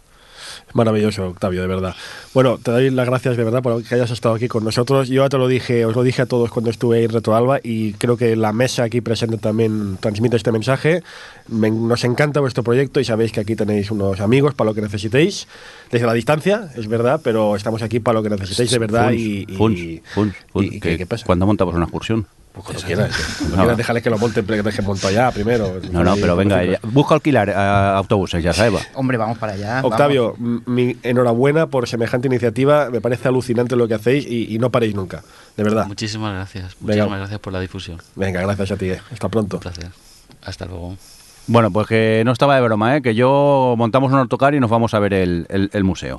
Mientras tanto, vamos a hablar de a qué hemos estado jugando estos días. Eh, venga, vamos a empezar contigo, David, que llevas un ratico aquí ¿Conmigo? callado. Cuéntanos, ¿a qué has jugado? Pues he estado jugando al Vampir. Y la verdad es que el Vampir nos pone en la piel del doctor Jonathan Reid en el Londres de los años del año 1918. Que si a ver si conocéis un poco de historia, estaba pues Londres bastante. Sí, Londres Bueno, Si asolado. conocéis, Jordi estaba vivo. Yo estaba vivo, ya lo sé. Mancebo ya. Se conocía mucho por No la gripe nada. española, una, una tipo de peste ahí que asoló bastante Londres. Y nos despertamos convertidos en vampiro. Y nada más empezar el juego, que no se spoile porque pasa en el minuto 2. Joder, qué gripe. Sí. Tú te despiertas ahí como el doctor este, pero ya estás convertido en vampiro y no sabes qué ha pasado. Y de pronto, nada más empezar, llevados por nuestra nueva sed de sangre, matamos sin querer a nuestra hermana. Y desde ese momento... Pero tío, Sí, sí, sí, sí. Sin Así, querer. Sin querer, claro, porque a ver, tienes, te despiertas siendo un vampiro, tienes sed y no ves nada. Lo que coges, lo primero que coges, y dices, pues venga, tráela para acá. Y se la come. Y bueno, ¿el juego qué? Pues nada, mm, después de, de este mm, desgracia, pues conseguimos, juramos venganza por quien nos convirtió en vampiro. pues se la has matado tú. Bueno, bueno, pero no fue culpa mía. Conseguimos aliarnos con el director de un hospital que también es conocedor vampiros y también los va cazando. Con lo que dices, oye, mira, si tú te unes a mi hospital, puedes por la noche atender a los pacientes y así me ayudas porque con lo de la gripe española está bastante jodida la cosa. Y por el día duermes. ¿Vale? Es un título en el que, mm, pues, hablar con los demás habitantes de Londres es primordial. Os estaremos hablando cada dos por tres, ya que subimos de nivel a base de beber la sangre de las personas. Uy. Pero si logramos descubrir secretos o realizar según qué tareas a estas personas, la calidad de la sangre aumenta, con lo que nos proporcionará más experiencia. Por ejemplo, a ver, mm, hay alguien que ha perdido algo, un collar, y tú lo, ves con una visión tipo Batman, ves a todas las personas como si fuesen ahí las venas de la sangre, ¿no? ¿Vale? Y todo. ¿Vale? Y a lo mejor tiene esa sangre, pues 900 puntos de experiencia, pero si consigues pues llevarle cosas, hacerle unos recados, eh, desbloquear una serie de pistas que cada habitante tiene, no sé por qué, pero eh, la calidad de la sangre aumenta. Si le das un collar a alguien, la sangre se vuelve más espesa. Sí, sí, yo qué O sea, sé, es, le, le haces un favor y luego haces lo un comes. favor y te lo comes luego. La, la alegría. Vamos, Sí. que no, hay Ay, que no hay tratar a la gente con mala sangre, ¿no? Eh, como, o sea, más que jugable, narrativamente está muy bien el juego, ¿vale? Porque vas viendo un montón de historias de la gente, las historias se entrecruzan, mm, si te gusta mucho eso, si das más importancia a la narrativa que al juego, porque se le ven un poco las costuras del juego, que no es un triple A ni nada, yo os diría que os hicieseis con él porque está muy bien. Ahora, mm, full price no. Que bajo un poco de precio sí. Es una buena opción. ¿Tú llevas muchas horas jugando? Ya me lo he pasado, ya me lo he Ya te lo has acabado y todo. He hecho, primero hice, intenté, hice el logro de no matar a nadie Mm. y luego, ah, ya tengo el logro bien. Pues Bueno, venga, a tu hermana- festival. Sí, pero no cuenta, no cuenta. Cuando sacas el trofeo ya dices, has conseguido acabar el juego sin matar a nadie. Bien, pues que empiece la fiesta. Venga, fla, fla, fla, fla. David, ¿te hemos dicho en qué plataforma lo has jugado? Eh, pues está, me parece que empecé, Sí. yo lo he jugado en Play 4 y ahora mismo ha salido en el Game, en el Game Pass de la Xbox. Los que lo tengáis, ha salido ahora para jugar. Por cierto, hablando de gente con Xbox, Sí. suena hasta un poco despectivo. Eh, Javi, Tengo ¿a, el Vampire en lista ahí ya, sí. a qué has jugado tú, ¿a qué has jugado tú estos días? Pues mira, pues te iba a decir una cosa de Switch. Ah, bueno, cuéntame. Pero, pero primero sí que le he estado echando muchas, muchas horas al, al de Division 2 movidas en Washington. Eh, un juegazo. ¿Sí? Es, es un, es un looter shooter que ha, ha conseguido mejorar lo que hicieron con el primero. Que el primero ha tenido mucho parcheo. El primero, si lo veis del día último al día del primero, ha, ha pegado un cambio bueno, impresionante. Las colas del primero eran Eso. maravillosas, tío. Y sobre todo, súper rico después de haber tenido la experiencia con el Anthem.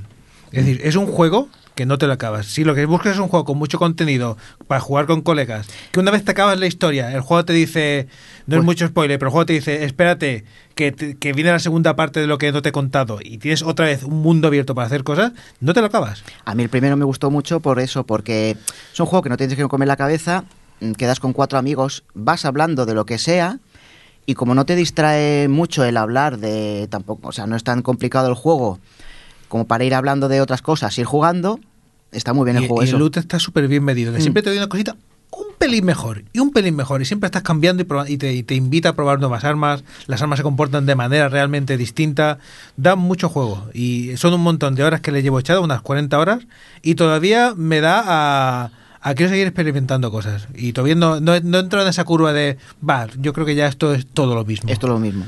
Así que bastante bien. Pero del que quería hablar sobre todo Sí. es de, de- de un juego de Switch, bueno, un juego de Switch que también está en PC, que es Baba Is You. ¿Cuál? Delicioso. Esto es una joya. La baba. El- el- el- ya se, se lo podéis ir apuntando como posible juego indie del año.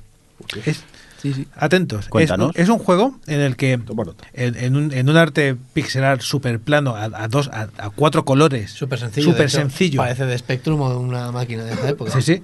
Eh, vosotros, pues sois baba. Pero sois baba porque hay una declaración en, en la pantalla, hay un- un- un- un- unas palabras que dicen baba is you. Al mismo tiempo hay, eh, por ejemplo, eh, flag is win. La bandera es victoria. La cosa es que tú como jugador puedes mover estas cajas y crear tus propias sentencias. Entonces, lo que parece un juego de, de simplemente de llegar hasta la bandera, tú de pronto, eh, por ejemplo, eh, wall is stop, no puedes pasar los muros, puedes moverlo y decir que wall is win. Y de pronto tocas cualquier muro y ganas la partida. Una partida. O Y- simplemente, por ejemplo, también quitas del wall is stop, quitas el wall de la sentencia is stop y ya no te para ningún, ningún muro porque wall no es nada. O siempre haces la primera idiotez de mover el Baba is win, eh, Baba Baba is you, mueves el you y de pronto pierdes porque dejas de existir. ¿no? Un poco.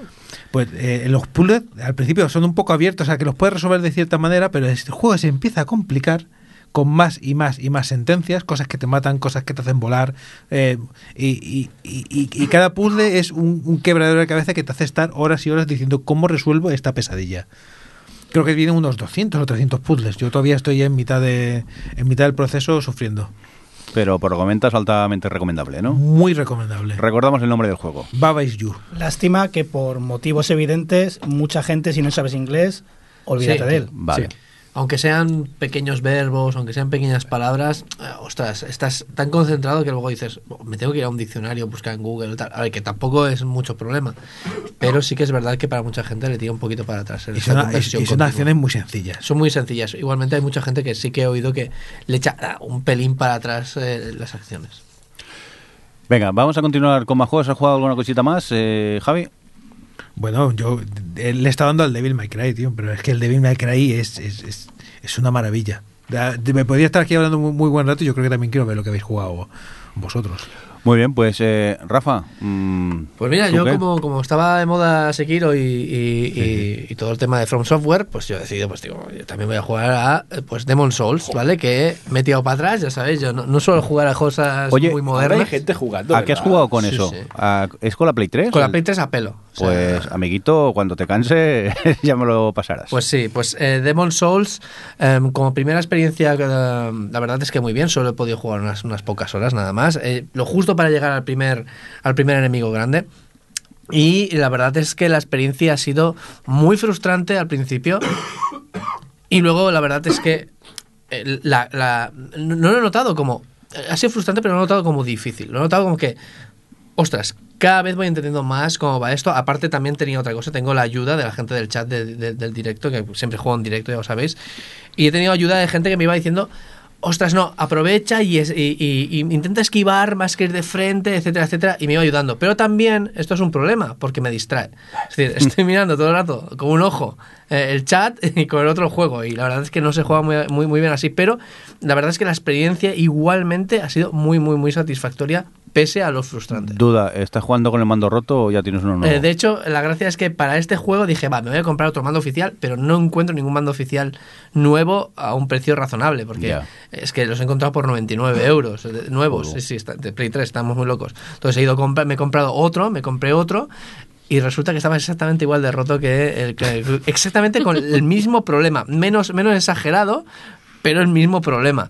Así que, bueno, jugué con un mando clónico que tengo y luego fui y me compré otro de, de segunda mano y la verdad es que, es que la experiencia os lo recomiendo a todos, vale bastante la pena, sobre todo si tenéis en cuenta que va a ser eso al principio muy frustrante, pero luego que va a ser cada reto el poderlo superar muy satisfactorio. Muy bien, pues eh, vamos a por Adri, a ver a qué has estado jugando tú.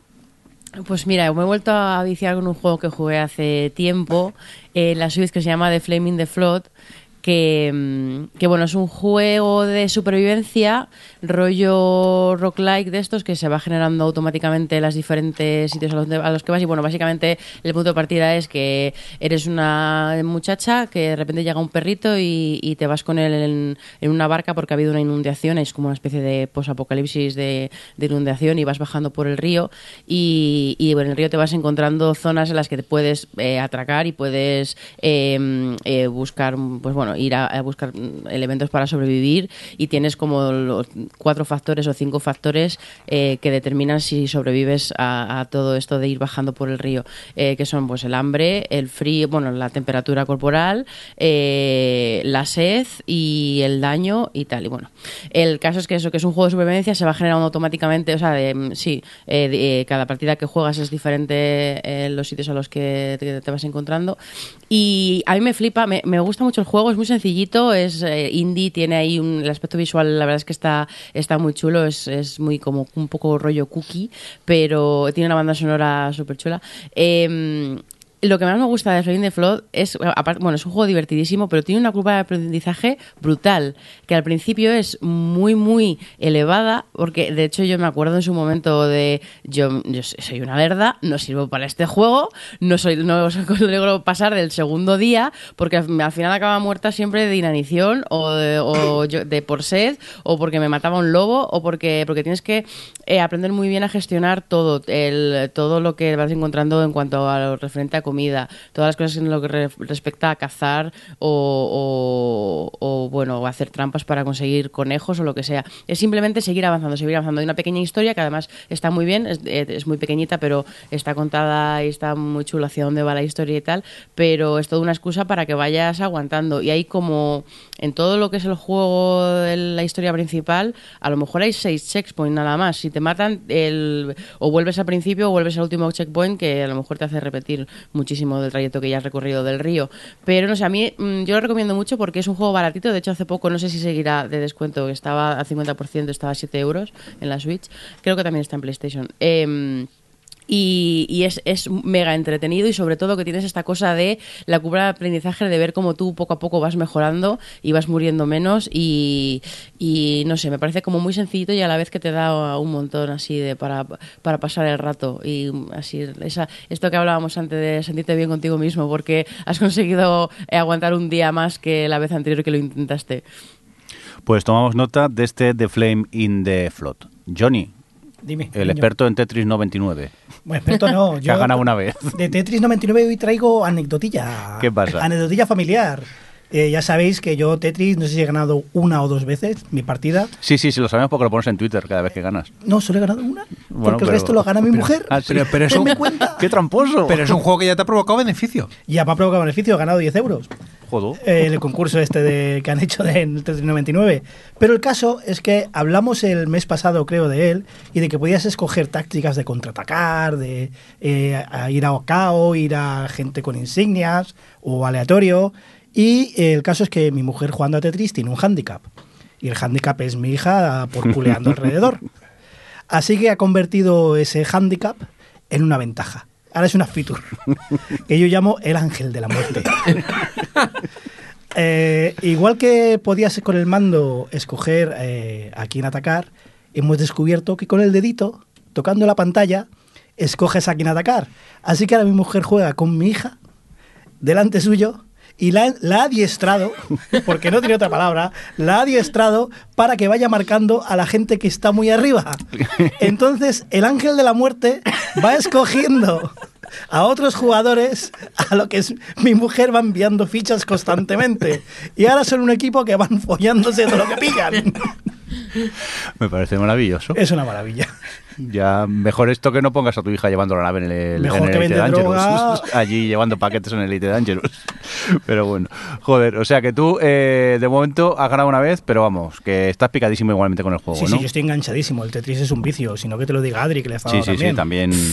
Yo no he pasado, yo mi máximo ha sido llegar al puesto 3, pero eh, sí, es un vicio y a la vez me genera un estrés eh, y una ansiedad importantes, porque cuando llegas al puesto 10 a partir de ahí es una puta locura. Yo no sé cómo la gente eh, no se vuelve, no se le cruzan los ojos jugando a los últimos, los últimos a lo mejor dos minutos.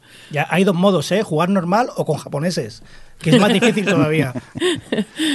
Pero Johnny, en tu casa, por lo que veo, sois un poco mucho de juegos cooperativos, ¿no? ¿O habéis descubierto la nueva modalidad? Ahora sí, con The Witness, The Wi- ¿se pronuncia The Witness, Adri?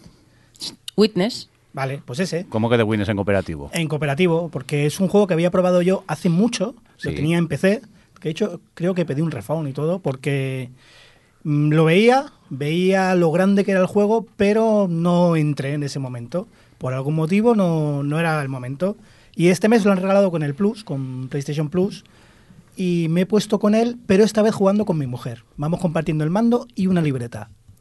Y poco a poco resolver los puzzles entre los dos hace que eh, lo que más pesado se me hacía el juego, que era encontrar, en- llegar a una zona, aprender de ella, si te quedabas atascado, ir a otro sitio, que era lo que, lo que me tiraba atrás, que perdía mucho tiempo caminando, dando vueltas, haciéndolo entre dos, como que es más sencillo, se me hace más ameno. Ya habéis salvado y- vuestro matrimonio. Sí, gracias a. Nos íbamos a separar, de hecho, y gracias a este juego eh, hemos arreglado todo. Me parece maravilloso. O sea, vais jugando y vais apuntando a la libretica para resolver los Vamos puzzles. apuntando la libreta, hasta hemos recortado unas piezas de Tetris para resolver unos cuantos puzzles. Dios. Mucha enfermedad. Es un juego que cuando te metes en él te pones muy enfermo, pero muy bien, se me hace muy ameno jugar entre los dos. Muy bien, pues eh, aquí teníamos el de Witness en cooperativo. Eh, Funs, ¿a qué has jugado tú? Pues yo básicamente, como he estado estos días con muchos aeropuertos, pues he jugado a... He rescatado la 3DS, que por cierto era de esa Eva, ¿te acuerdas? Y he estado jugando al Metroid Samus Returns, que le tenía bastantes ganas, sobre todo porque es un remake del Metroid 2 de la época de Game Boy, que es el único Metroid que no había jugado nunca.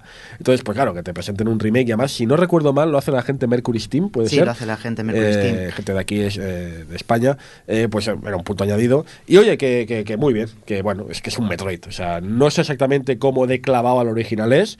Yo creo que es más extenso todavía, pero vamos, es un, es un Metroid. Y como Metroid, que es, es un Metroid, es Metroid pura esencia. Y como tal, pues es un juegazo. Pero claro, sabes a lo que vas a jugar. Sabes que vas a jugar a un Metroid de, de tomo y lomo. Así que si te mola Metroid, es un juego indispensable. Muy bien. Oye, pues nos vamos a ir, que he visto lo que llevamos de tiempo del podcast y me he mareado. Y, y hay que ir a comer, que es lo principal, que es para lo que quedamos aquí en, en el Gamers Ocupados para grabar. Eh, Adri, muchas gracias por estar por ahí. Gracias por invitarme. Eh, Funs, A hablar de jardines. sí. A- a- adiós, gracias por venir. Y, y a ver si lo de la alergia. Joder, está el pobrecito que. Espera, espera, espera. espera. Sí, esto, sí, es, sí. esto es metarradio. Venga, va. qué, qué anticlimático ha sido esto. Qué bien. Uf, a ver, tema. eh, Johnny, adiós. Adiós. Eh, David, hasta luego. Venga, hasta luego. Eh, Aida, gracias por venir. Rafa, venga, Venga. a comer. Y sobre todo a Javi, oye, que muchas gracias por venir. Y, y, por cierto, recuérdanos el libro que tienes publicado, que es muy chulo. Bueno, te he publicado Naughty Dog, una aventura hacia el éxito. Sí. ¿Y dónde te podemos oír también? ¿Corres por Game Over o qué? Sí, yo, Pues- estoy- yo lo que estoy haciendo ya puntos para la jubilación buena. sí, porque el podcasting está muy bien pagado. Sí, sí, sí, sí. Oye, que muchas gracias por venirte. Ya sabes que puedes venir y volver siempre que quieras. Gracias Eso sí, a vosotros. taza solo regalamos una, ¿eh? Un platino. Que, que no nos llega el presupuesto para más. Que nos vamos. Un cordial saludo también de quien nos acompañó con vosotros, el señor Pinda. Hasta luego.